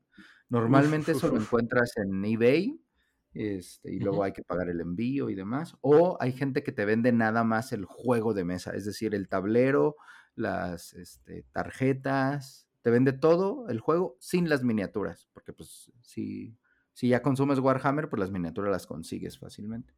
Y aún así sale caro. Entonces estaba completo y me di ahí una, mi, último, mi última compra de Warhammer, porque yo hasta hace seis meses ya, ya lo dejé, ya tengo todas las miniaturas que necesito para pintar. Ya hasta vendí un ejército que tenía, entonces, pues esa fue mi pequeña compra de la Mega XP. Está bien. Pequeñita, pequeñita compra. ¿Cuánto tiempo te tardas en pintar? Cuando lo haces de manera ya más dedicada, este, es, es tardado, ¿no? Pintar las minis. Sí, digamos que, o sea, al inicio, o sea, te puedes tardar hasta, yo qué sé, dos semanas en una sola porque pues, vas aprendiendo, no las quieres cagar y así. Luego ya agarras ritmo y le aprendes los trucos y no es tan difícil como uno pensaba y, lo dejas a un nivel decente y ya pintas hasta en 40 minutos una miniatura o media hora. Si son todas iguales, pues hasta te echas 10 iguales en, en dos horas, ¿no? Pero ya la gente dedicada, profesional, o sea, es que ya hay niveles, o sea, hay, digamos que es un punto de amateur a que le llaman como tabletop ready, o sea, que, funcione para jugar, y ya luego el profesional, que es los artistas, pues eso ya es otro mundo. Wow. Y hay gente que se dedica nada más a eso, a armar y pintar, y otra gente que pues, armamos, pintamos y jugamos. Otra gente que nomás le entra al, al lore, ¿no? Lee las historias, las novelas y demás. Yo soy de esos. Todo otro submundo. ¿A ti te gusta eso, Josh? Ah, cómo no, soy súper fan de Warhammer, me encanta todo el lore y estoy emocionado porque ¿Ah, Henry Cavill este, va a hacer su, su fantasía. Uh, Va a ser su propia película, no mames. No sé si es película o serie, pero sí, va, está a cargo del proyecto y estoy emocionado. Sí, sí, sí, a mí me encanta el lore de Warhammer y toda, toda la odisea. Josh tiene hasta pinturas y no pinta. Exactamente. ¿Por qué no me, por qué no sabías esa faceta de ti? Porque eh, soy, soy este pintor de minis de closet, o sea, todavía no salgo, todavía no, todavía no pinto. Un par de talleres en pelu de, de, miniaturas, por si te quieres aventar, Josh. No sé, no sé, no sé. No, es, es, es, un mundo al que sé que si entro, híjole, es, es peligroso. Mira, este, digo, no, no, sé si tenga que ver con, con, una cuestión de administración del tiempo o una administración incluso de recursos mentales, ¿no? Pero hay tantas cosas que si empiezas a entrarle a todo, pues vas a tener que dejar todo a la mitad. Por lo menos yo así lo veo, ¿no? Ya con todo el pinche equipaje de vida que traigo arriba. Es menos el tiempo disponible. Este, el control regresivo, pues cada vez es más, este, a mi edad se, se, convierte en un factor sí o sí de muchas tomas de decisiones. Entonces, esa es la razón por la cual no, no, ni siquiera le he metido mayor investigación a la parte de los TCGs, ni a la parte del rol, ni a la parte del Warhammer o las minis o la pintura o, o todo lo demás. Esa es la razón, creo yo. Porque, híjole, de, de, que está chingón y se ve chingón, pues sí, ¿no? Pero pues no. ¿O cómo ven ustedes? Mira, yo lo veo como un punto de que si ya de por sí hay veces que tengo un juego nuevo y me estreso porque no lo quiero jugar porque no está enmicado, súmale ese estrés de todavía no está enmicado, todavía no está pintado. No está pintado. Es, me conozco y sé que iría por esos lados, entonces, salvo que ¿No tuviera el todo manual el de... tiempo del mundo.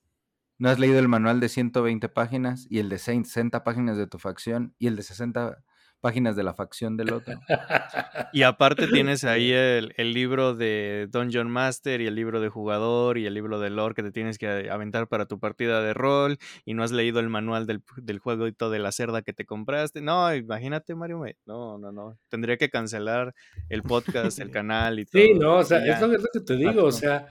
Y, y, de repente, pues ya le vas sumando, ¿no? En tu vida personal y tu vida de pareja y tu vida profesional y todo lo demás este, pues dónde chingados cabe, ¿no? O sea.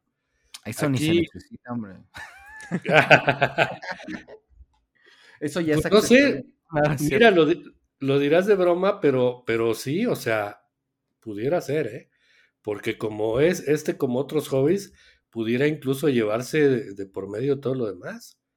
Sí. O sea, tus prioridades, pues tú sabes cómo las acomodas, pero este, yo veo muchos asomos de, eh, no sé cómo llamarlo, pero es donde más evidente se hace, creo yo, en este, eh, ¿cómo se llama? En este hobby. Y se confunde un tema de, de, pues no sé si llamarlo de adultos inmaduros, que no se entienda mal, es, es por tratar de explicarlo. Y le pasó incluso ahorita que comentabas a, a Henry Cavill, ¿no?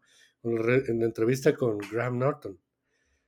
Ah, sí, que donde, cuando donde, cuenta de que casi no es Superman por culpa de jugar Warhammer.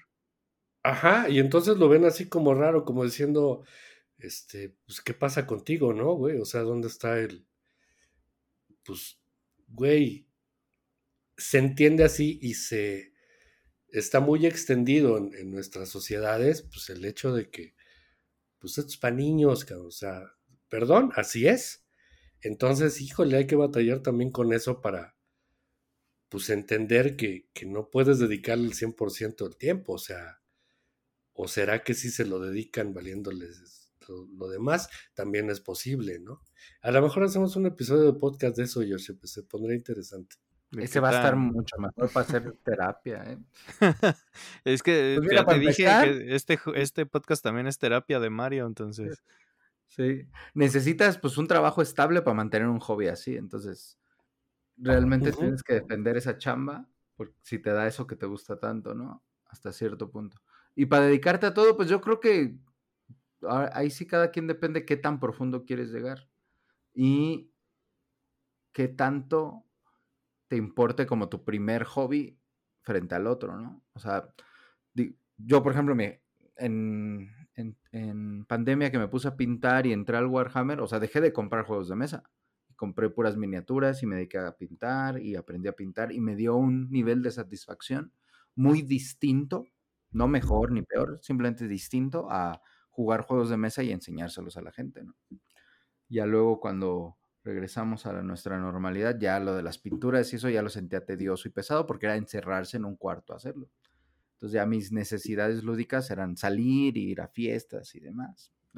Pero ya pues, hay un cierto ritmo de vida también que, dices, pues tal vez ya no lo aguanto de estar viendo a tanta gente y demás. Yo, todas las minis ahorita que tengo, a lo mucho voy a vender un ejército más y ya tengo, es como mi plan de jubilación. Es como lo que voy a hacer los domingos en la tarde o en la mañana. ¿no? Ya el ritmo es lo que ya no puedes aguantar. Así como el, ritmo de, de maratones, ¿no? No sé si ustedes. Yo me acuerdo. De que jugaban. Yo me acuerdo de. Horas sin parar. Sí, exacto. O sea, eh, pues es que te vas acomodando, ¿no? O sea, no es lo. A veces yo he escuchado gente que dice, es que jugamos cuatro partidas, ¿no? Pues está chido, pero ¿de qué, cabrón? O sea, explícame, porque a lo mejor yo me he aventado ocho horas en una. Y me he aventado también eh, cuatro juegos en hora y media. Entonces, este, pues es, es muy variable. Yo me acuerdo de una escena en, en la serie esta de, de Francis Underwood, ¿cómo se llama Omar? Ah, House of Cards. House of Cards, en donde este, el personaje de Kevin Spacey, que era el un miembro del gabinete, eh, era su hobby y, pintaba minis, ¿verdad?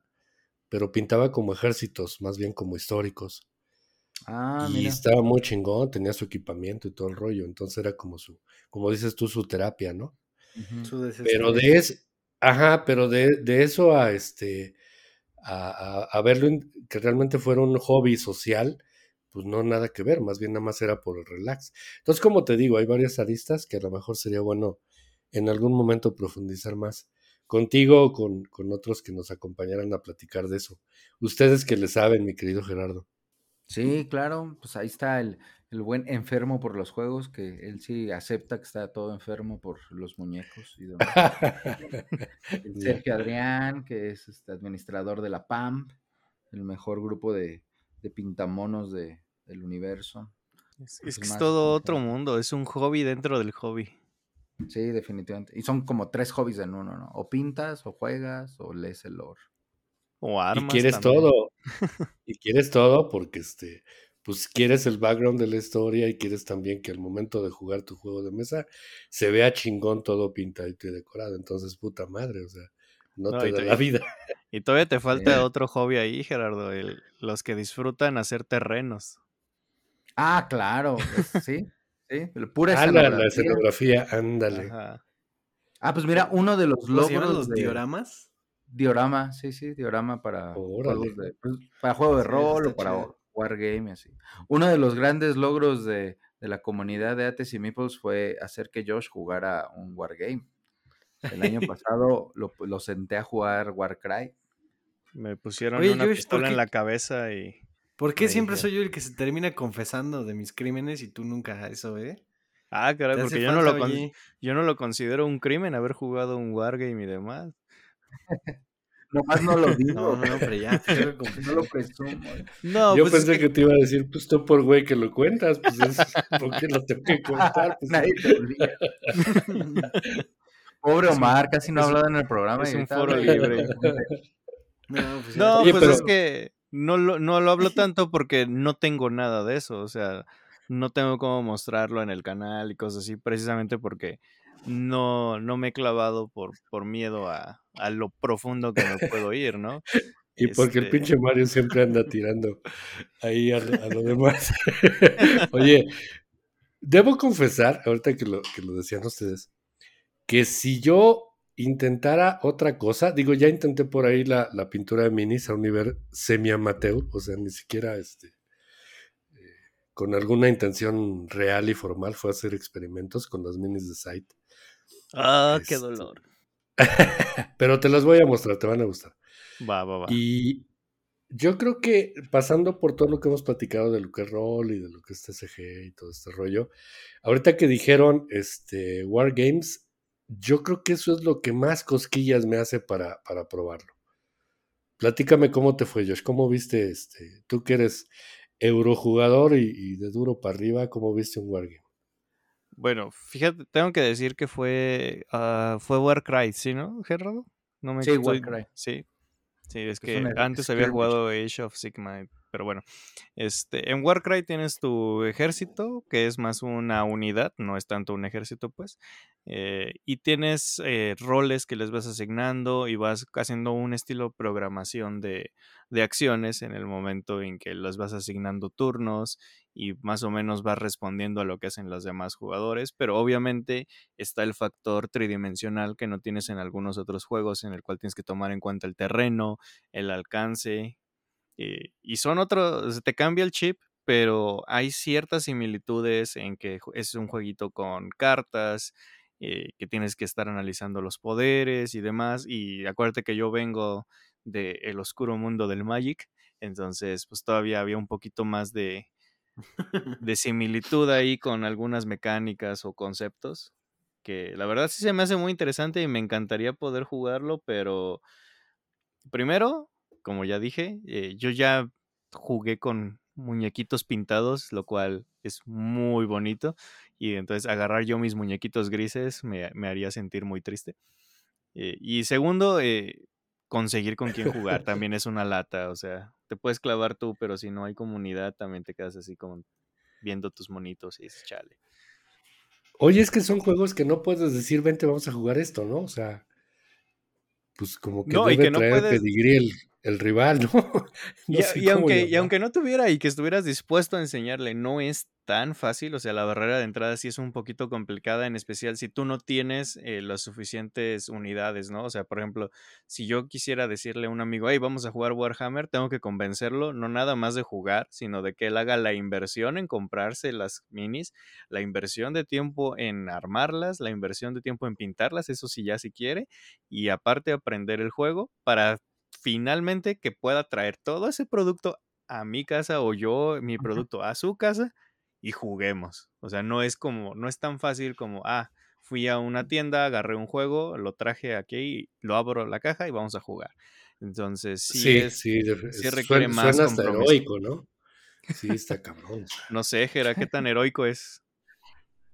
Sí, pues es muy emocionante cuando lo logras, ¿no? La mera verdad. Pero en defensa de los Wargames de miniaturas, hay juegos de entrada todavía un poquito más pequeños que la escala de Warcry, que digamos que Warcry es como un poquito menos de la mitad de lo que te pide el Warhammer. Está este, el Blitzball, que es la versión pequeña de Blood Bowl, que es dos pequeños equipos de, como de fútbol americano que se quieren matar. Y ya las nuevas minis. Ya o sea, fútbol americano normal, ¿no? O sea, sí, pues, pero con troles y orcos. Y no, sí, sí, o sea, mi, mi analogía era la violencia. Y, y, las miniaturas ya vienen como de, de plug and play, o sea, ya ah, no tienes que usar pegamento y ya traen un color. Obviamente no son grises, y, ya un equipo viene todo verde y el otro todo azul, por decirlo. Entonces así ya puedes jugar y ya no se ve tan mal. Y por el otro lado de Wargames, también para ser, este, ah, ser honestos con la verdad, pues están los Wargames de cartón, o sea, los Wargames que son de tablero y que no necesitas armar miniaturas ni pintar nada y también son muy interesantes. Y, este, y pues normalmente nada necesitas dos jugadores para probarlos, ¿no? Este, estoy seguro que... ¿Tú consideras que ahí entra Twilight Struggle, por ejemplo?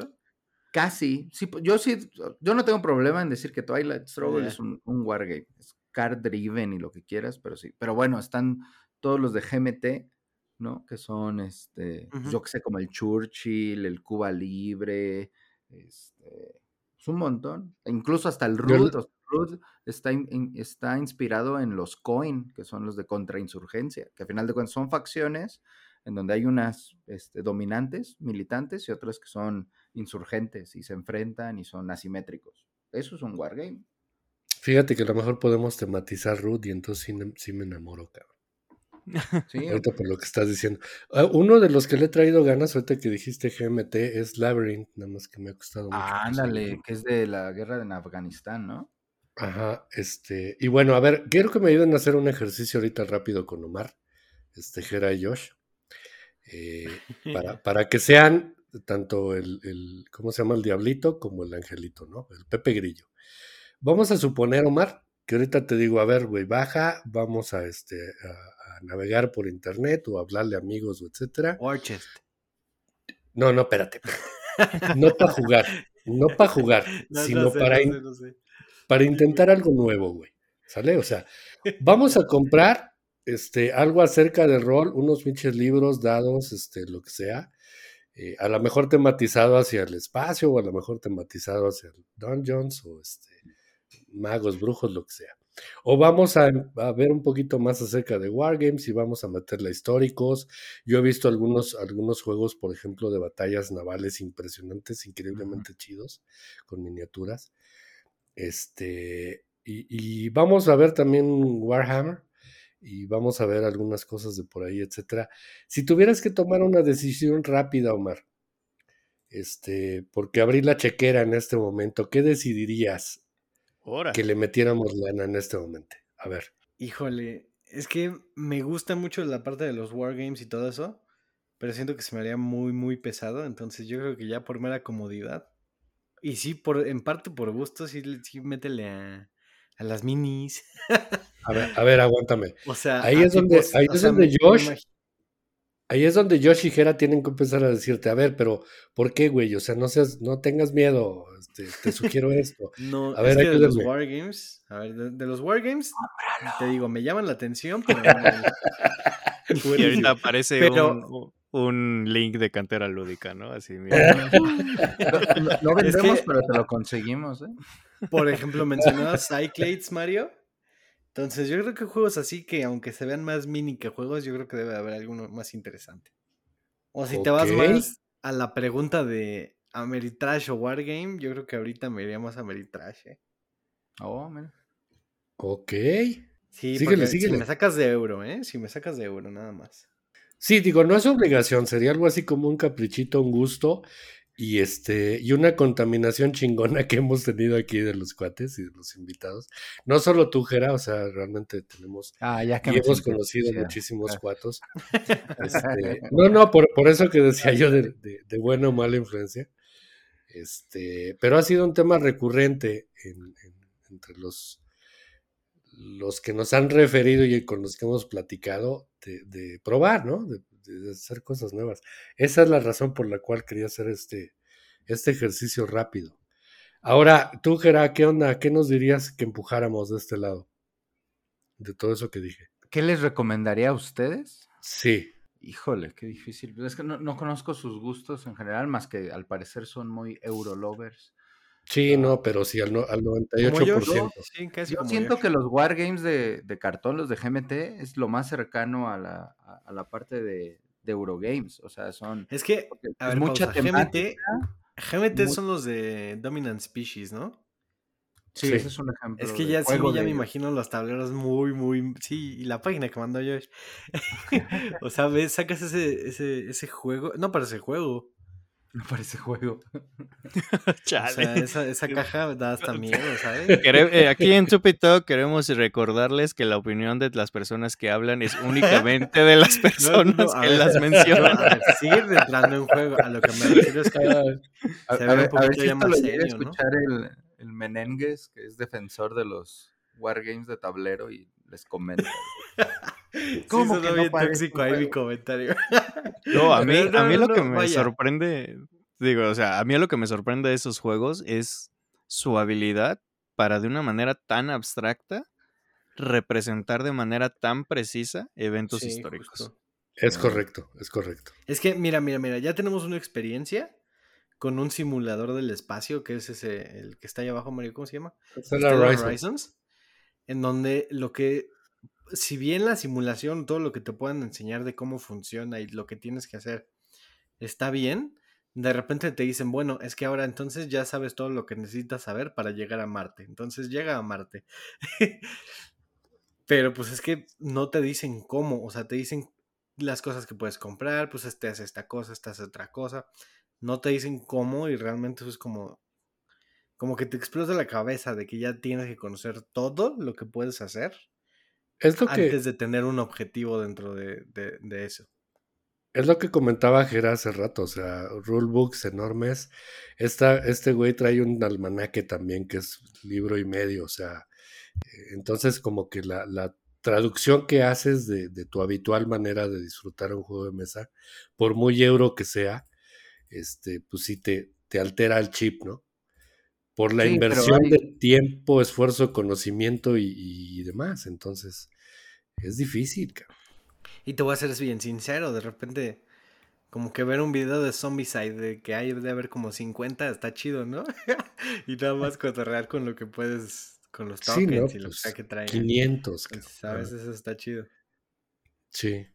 Y hay otros que pues definitivamente no hay material, casi casi que es, es eh, una educación que tienes que recibir muy personalizada, ya del grupo propiamente, ¿no? Este, Gera, que te tienen que que llevar casi de la mano en este, en, estas cosas ya más, más enfocadas, ¿no? A Wargames o a, o a Warhammer.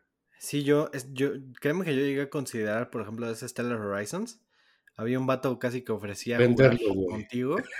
No, ah, no, no. En, en, VGG había un vato que casi que se ofrecía a jugarlo contigo y explicarte y todo ese rollo. Pero siento que me voy, me voy a meter en una clase de 7 horas de física astro, ¿cómo se dice eso? Astroespacial, sí, pues. Sí, sí, sí. O sea, física, es, que en donde necesitas una preparación diferente, o sea, necesito entender qué es la heliotransferencia todavía. entonces. ok. Entonces, sí, sí, sí, eso es lo que, lo que vuelve loco, ¿no? Saber que, te vas a meter en algo en donde no hay nada y está difícil. Pues mira, hoy lo comentábamos. Hoy lo comentábamos acerca de que, pues obviamente tú, y, yo siempre le llamo el equipaje que traes arriba de, lo que conoces y has jugado y, etcétera, pues te hace más fuerte, ¿no? Para bien y para mal. Y ya no, ya no asumes el reto de un juego nuevo o de un juego que, quisieras tener por cómo eras hace un par de años, sino por lo que realmente ya has recorrido en el camino. Entonces, eh, yo creo que el primer paso es el más difícil. O sea, esas primeras etapas, ese primer conocimiento ya real y auténtico de tenerlo enfrente y darle vueltas. Y ya de ahí creo que puede ser más, este, pues natural, ¿no? Eh, el, crecimiento y el aprendizaje. Pero el tema es que no hemos tomado la decisión, o sea, la neta es que no hemos decidido vamos a darle aquí o vamos a darle allá. Así, así con, con pantalones no lo hemos hecho. Sin miedo, sin miedo. No pasa ya, habrá que probar todo eso. Sí, y en defensa de los wargames, o sea, hay wargames introductorios como en todo, ¿no? Como en el, con los euros, en los Ameri, juegos de rol. Ya hay hasta juegos de rol en solitario también. Sí, sí, sí. Que Josh se muera solo a gusto. Está chido. Hay uno de que eres un vampiro y tienes que hacer tu diario. Es un juego de rol en solitario. Está, está bastante interesante. Sí me llama la atención. No, pero yo, yo voy a hacer una sugerencia y a lo mejor Gerardo ya me dice, no, no, no, vete de lleno. Pero yo diría, busquen una experiencia que los vaya acercando a los juegos de miniatura sin que todavía sea toda la experiencia de lleno. ¿A qué me refiero? Un jueguito que puedan comprar, abrir y jugar. Entonces yo les recomendaría que probaran ya sea el Star Wars Armada o el Star Wars X-Wing. Se pueden clavar tanto como quieran tienen su set base, pueden jugar, ven algunos mecanismos de que ya hay en algunos jueguitos de miniatura y ya después van viendo qué les gusta, qué no les gusta y eso los puede ir indicando un poquito más a, ah, ok, entonces si estoy dispuesto a armar mis miniaturas, eso ya les abre una gama tremenda de juegos que pueden hacer. Este, no estoy dispuesto a armar miniaturas, pero me encantó la parte tridimensional y estar midiendo eso también ya les abre más, más espacio. Entonces, yo les recomendaría algo así, que trataran de encontrar una experiencia similar a lo que conocen, o sea, que son los juegos de mesa, y, este, y que vayan ahí metiendo los pies al agua. Y ya después le voy a recomendar a Mario el Blood and Plunder, sin conocer mucho del juego, honestamente no sé casi nada, pero conociendo a Mario, Blood and Plunder lo podría fascinar y se podría clavar así intensamente. Órale, gracias Josh. Todo este material, pues también es responsabilidad de quien lo recomienda y de quien se enganche con ellos, ¿no? se agradece y es con, con precaución. Órale. Pues muchas gracias, gracias por el ejercicio. Sí, igual este. ¿Cuál es tu juego favorito de miniaturas, tu wargame favorito, Gerardo? Así como para que se quede en la cabeza de, de Mario que tiene que investigar un poquito más, porque siempre, siempre sale picado aquí Mario con algunas cosas. Pues hasta la fecha sigue siendo el Warcry el que te enseñé a jugar porque tiene una escala pues más o menos amigable, o sea, la partida te dura dos horas y tiene casi todo lo que te dan los, los wargames grandes de ejércitos, pero en menos tiempo. Entonces, Warcry sigue siendo mi, juego de miniaturas favorito. Y creo que ese que recomendaste a Mario, el X-Wing, es muy, muy bueno. Porque ya viene todo pintado, es, un artículo de colección. Y luego, luego te pones a jugar. Órale, del, muchas gracias. Del Blood and Plunder, aprovechando ya el cierre para hacer el comercial, habrá venta de ese juego en el Felu por este, la guarida del pirata. Igual, una vez Mario se anima y te lo encarga, Josh. O que se lance, no ¿Pero va a ser pura venta o va a haber demo? Yo creo que va a haber al menos un demo. Por dos razones. Una, este, Omar Zaragoza, Omar Pirata, dijo que es muy probable que venga, aunque no venga a la tienda de, la guarida del pirata, Guantola los vende, entonces puede que pongan ahí. Yo los vi en la XP y tenían una mesa con demostración. Y yo tengo un amigo acá en Morelia que ya lo juega, Blood and Plunder y se puso como staff voluntario, entonces es muy probable que también lleve una mesa. A ver, para los que no sabemos, este, estoy viendo ahorita rápidamente Blood and Plunder. Es un juego de, navegantes piratas, básicamente. Bueno, hay piratas y hay, este, puedes llevar españoles o ingleses. Y estoy llegando a la parte del rulebook, o sea, el que está enlistado en BGG es el rulebook. Y luego de ahí ya se pasa a la parte de las miniaturas o qué onda, cómo está la cosa. Sí, es, la cosa pues con los, los, los, wargames, pues tú compras el juego de reglas y luego las miniaturas o compras una, un starter que te trae todo, ¿no? Ah, ok, ya. Pero es que a ver si no me estoy confundiendo, porque está el Blood and Plunder, ah, sí, o sea, el Blood and Plunder llevas naves que se pueden enfrentar y luego este, llevas su, su, flotilla y haces como el skirmish y, se enfrentan unos a otros. Entonces tiene como las dos escalas de una nave contra otra y la de la tripulación contra la tripulación. Ah, órale, qué chido. ahí en Google Blood and Plunder imágenes y vas a ver las naves y las miniaturas. Órale, pues ya, ya está aquí la inquietud, cabrón. Entonces, habría que empezar. Y Omar dijo miniaturas, creo que priorizó el, hecho. Y, mi recomendación para, para Omar, así de que si quiere armar, pintar y ya todo, eh, que le eche un ojito a Blood Bowl, porque sé que les gusta a ustedes mucho el fútbol americano. Entonces, ah, Oye, yo, yo, he tenido dudas, este, ¿sí termina siendo la, un, partido de fútbol americano o no? A ver, Gerardo. es, un, juego de fútbol americano en el que gana quien anote más touchdowns. La cosa es que juegas pues con zombies, con, con troles, con orcos. Entonces, pues mientras están jugando, pues se arrancan los brazos y se descuartizan. Y de repente, pues terminas con un equipo de 5 en lugar de 11. Y a veces pues, ganas porque arrasas al otro, ¿no? Ya, eso lo hemos visto en algunas. Ok. Mucha tirada de dados. Si te metes en la onda de llevar a tu equipo hacer una liga es, un evento así súper chido. Ya. Porque aparte vas anotando, ¿no? Si en un partido se te lesionó tal jugador, tarda dos, tres partidos en, que lo puedas volver a meter. Puedes, este, te venden también las miniaturas de las porristas y si las tienes en juego, te ayudan en tus tiradas. Puedes llevar porra y las porras se agarran a madrazos. La expansión pleito de barras, güey. Ah, ya ves si suena chido, oye. De repente sigo el Paths of Glory y me espanta, pero pues.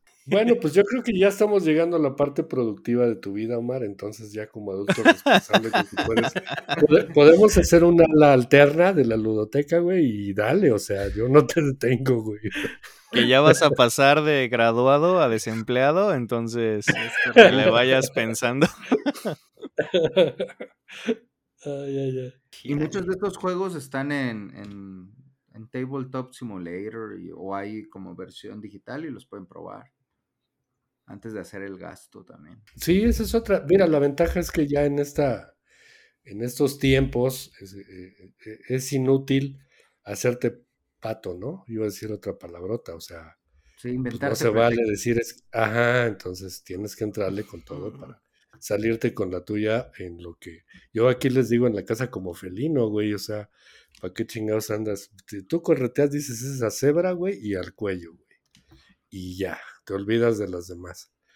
Entonces, este, pues hay que hacer esa investigación, chingón, chingón. Mira, justo estoy viendo que el Blood Bowl está en descuento en la gran A de 2700 a 2300. Ah, pensé que ibas a decir en la cantera lúdica. No, no vendemos. Bien barato. No, vendemos nada de, Games Workshop. Este. Es el starter, tiene dos equipos, el campo, el libro, tiene todo lo que necesitas para iniciar. Sí, ya le di el clic y lo estoy viendo. Te puedes quedar en ese nivel. 136 dolarucos más envío. Pues cualquier la cerda, ¿no? No, espérate. Está más barato. Es que sigo prefiriendo la cerda. Pero es que no has probado este, o sea, estás como, es que me gusta la pizza sin piña, pero jamás la has probado con piña, entonces pruébala con piña y ya después hablamos. Además, no, hay bronca, creo que, creo que la posibilidad de reventa de este tipo de cosas es mucho más amplia, güey. ah, por supuesto. Sí, yo creo que sí. Ok. no le pierdes tanto. Ah, incluso si las pintas muy feo, no le pierdes. Sí, le subes el precio si lo haces bien, ¿no? Si lo haces bien, puede que. No, casi es raro. Tendrías que ser muy pro para subirle. Ajá. Yo lo que he visto es que si las pintas normal, o sea, lo puedes vender al precio que te costó y que te lo compra alguien que se quiere ahorrar la chinga de armar y pintar. Ok, ya. Hola, yo soy alguien que se quiere ahorrar la chinga de pintar. sí somos. sí, ya. Nada más te falta conseguirlo, pintarlo, pero bueno. Y pues ya nos vamos ahorita con todos estos antojos de, del mundo de las miniaturas, que la verdad es. Eh, no era la finalidad de traer a Gerardo aquí, pero aprovechamos y abusamos de su expertise y su gusto y pasión por las miniaturas. Sí, muchas gracias. Y nos vamos antojados. Bueno, yo ya estaba antojado, ya nada más me falta la decisión, pero ahorita aquí al, resto del crew de Tupi Talk, pues yo creo que, que, ya les falta un poquito menos de decisión. Ya veremos en, qué termina esto. Eso, ahí me cuentan que que se terminan comprando, o aunque sea probando, vayan a alguna tienda, ustedes que están ahí en la gran ciudad y hay un montón de opciones, vayan y prueben. Ya gané puntos de victoria plastiqueros el día de hoy. Sí, hombre, muchas gracias. Sí, sin duda. Y, y, para los que nos escuchan, pues también anímense a probar. Quién sabe, a lo mejor acaban enamorados del plástico. Pero antes de despedirnos, Gerardo, cuéntanos dónde te pueden encontrar, dónde te pueden contactar también, eh, qué redes hay que estar pendientes para saber de lo que andas haciendo, tanto de cantera lúdica como de las expos, como si simplemente tienen dudas eh, jugonas plasticosas todo ese desarrollo lúdico moreliano, pues dale, este es tu momentito publicitario. Claro que sí, la tienda es Cantera Lúdica, estamos así en Facebook y en Instagram, yo llevo esas dos cuentas, entonces me pueden escribir para cualquier duda o pregunta. Salud. Gracias. Este, vamos a tener ya muy pronto eh, la página web, eso se ha tardado por diferentes razones, pero ya va a estar la página web para que hagan sus compras directamente ahí, canteralúdica.com, de hecho ahorita podrían entrar y este, pues nada más les va a caer un virus y les robamos los datos y ya, pero ya. Uh, déjala, bro. Siempre, siempre tengo ganas de que mis datos acaben en otro lado. no creo que ahorita está el contador y faltan unas, unos días para que se active. para toda la gente que es A ver, a ver, a ver. Aquí me estás mintiendo, Gerardo. Dice muy pronto y el contador ya está en ceros, así que. Ah, ¿qué, ¿qué, está pasando aquí? Es este, una, ¿cómo se llama? Un spoiler. Sí, claro. Yo, yo sí entendí que, cuál es el mensaje de eso? O sea, es decir, ya está, pero no, tú no estás listo, güey. Regresa. Ya está, pero no estás listo para verla, Sí, sí, claro. Ok, en este momento le estoy mandando un mensaje a, a mi, ¿cómo se llama? A mi programador, pero bueno, ya. Este, a toda la gente de Morelia, eh, que se meta al grupo de Ates y Meeples. Ates, así como los dulces de acá de Morelia. Ok. Y Meeples, como los muñequitos que movemos en los juegos. O pueden buscar simplemente juegos de mesa en Morelia y es el primer grupo que aparece para que se metan. O si tienen familiares en Morelia o viven cerca de Morelia. Este, ahí estamos la comunidad. Y por último, pues del festival, Felu. Ah, estamos como Felu Morelia en Instagram, Facebook y nuestra página web, felumo.com, para que compren sus boletos. Y si no, pues el día del evento van a estar los boletos un poquito más caros, como 5 o 7 pesos más caros. Ese día pueden comprar y los esperamos acá en Morelia para un eventazo. Así es, y yo pues sí, ya confirmadísimo que andaré por esos lugares, así que te saludaré personalmente Gerardo. Y pues ya saben, manténganse al pendiente de todo lo de Cantera Lúdica, Felu, Gerardo y demás. Y también les recordamos que nos pueden escuchar en todas las plataformas de podcast, andamos en Instagram también. Y desde luego todos los sábados en YouTube, en el canal de Game Night Games, también ahí aparecemos. Nosotros nos despedimos. Muchísimas gracias por habernos escuchado. Tomen agua. Yo, yo les digo adiós y cedo el micrófono para que Gerardo, Mario y Omar se despidan. No dejen de jugar. Muchas gracias por invitarme aquí a su podcast. Fue un gustazo, un honor. Este, Josh, Omar, Mario, muchas gracias. Me la pasé genial. No, gracias a ti por venir. Este, realmente ha sido una experiencia muy padre estar hablando de todo esto. Eh, son temas que quisiéramos, híjole, no nos da la vida también para estar un rato más, etcétera, pero no queremos pues invadir tanto a la gente que nos hace favor de escuchar. Eh, pero que no sea la última vez, mi querido Gerardo, que por aquí estemos pronto para profundizar en algunos de esos temas. Gracias por aceptar la invitación nuevamente, bienvenido. Y pues este, Omar. Sí, gracias, un gustazo por, por aceptar estar acá con nosotros. Si no es en la siguiente Mega XP o este el siguiente fin de semana es, ¿no? en dos fines de semana. sí, bueno, cuando salga el episodio va a estar va a estar casi casi encima de lo de Morelia. Sí, sí, entonces. ¿Ya saben cuándo lo tienen planeado lanzar el episodio? ¿O eso no sé? Este, pues, este debe estar emitiendo más o menos en un par de semanas. Esto es. Sería el 3 de. Ah, puede ser el 3 o puede ser el 10, entonces este ah, estaría previo, ¿no? A días, sí, sí, sí, porque el evento es el 12. días. Sí, sí, sí. Así entonces, que atención. Están en, fechas, láncense, ya saben, en Morelia. Si no, Tienes pues, una este semana o un par de días para lanzarte a Morelia. Tú apúrate, el mensaje es ese, güey, córrele. Listo. Así que esperamos, si no verte este año, al siguiente, claro que sí. Y nuevamente, gracias por venir. Gracias a todos por escucharnos. Estos episodios están, están disponibles en todas las plataformas de audio. Y los días sábados en el canal de Josh, Geek Night Games. Así que nada, amigos, que pasen una buena, un buen día, tarde, noche, lo que sea. Y hasta luego. Muchas gracias a todos. Un gusto estar con ustedes. Un abrazo. bye. bye.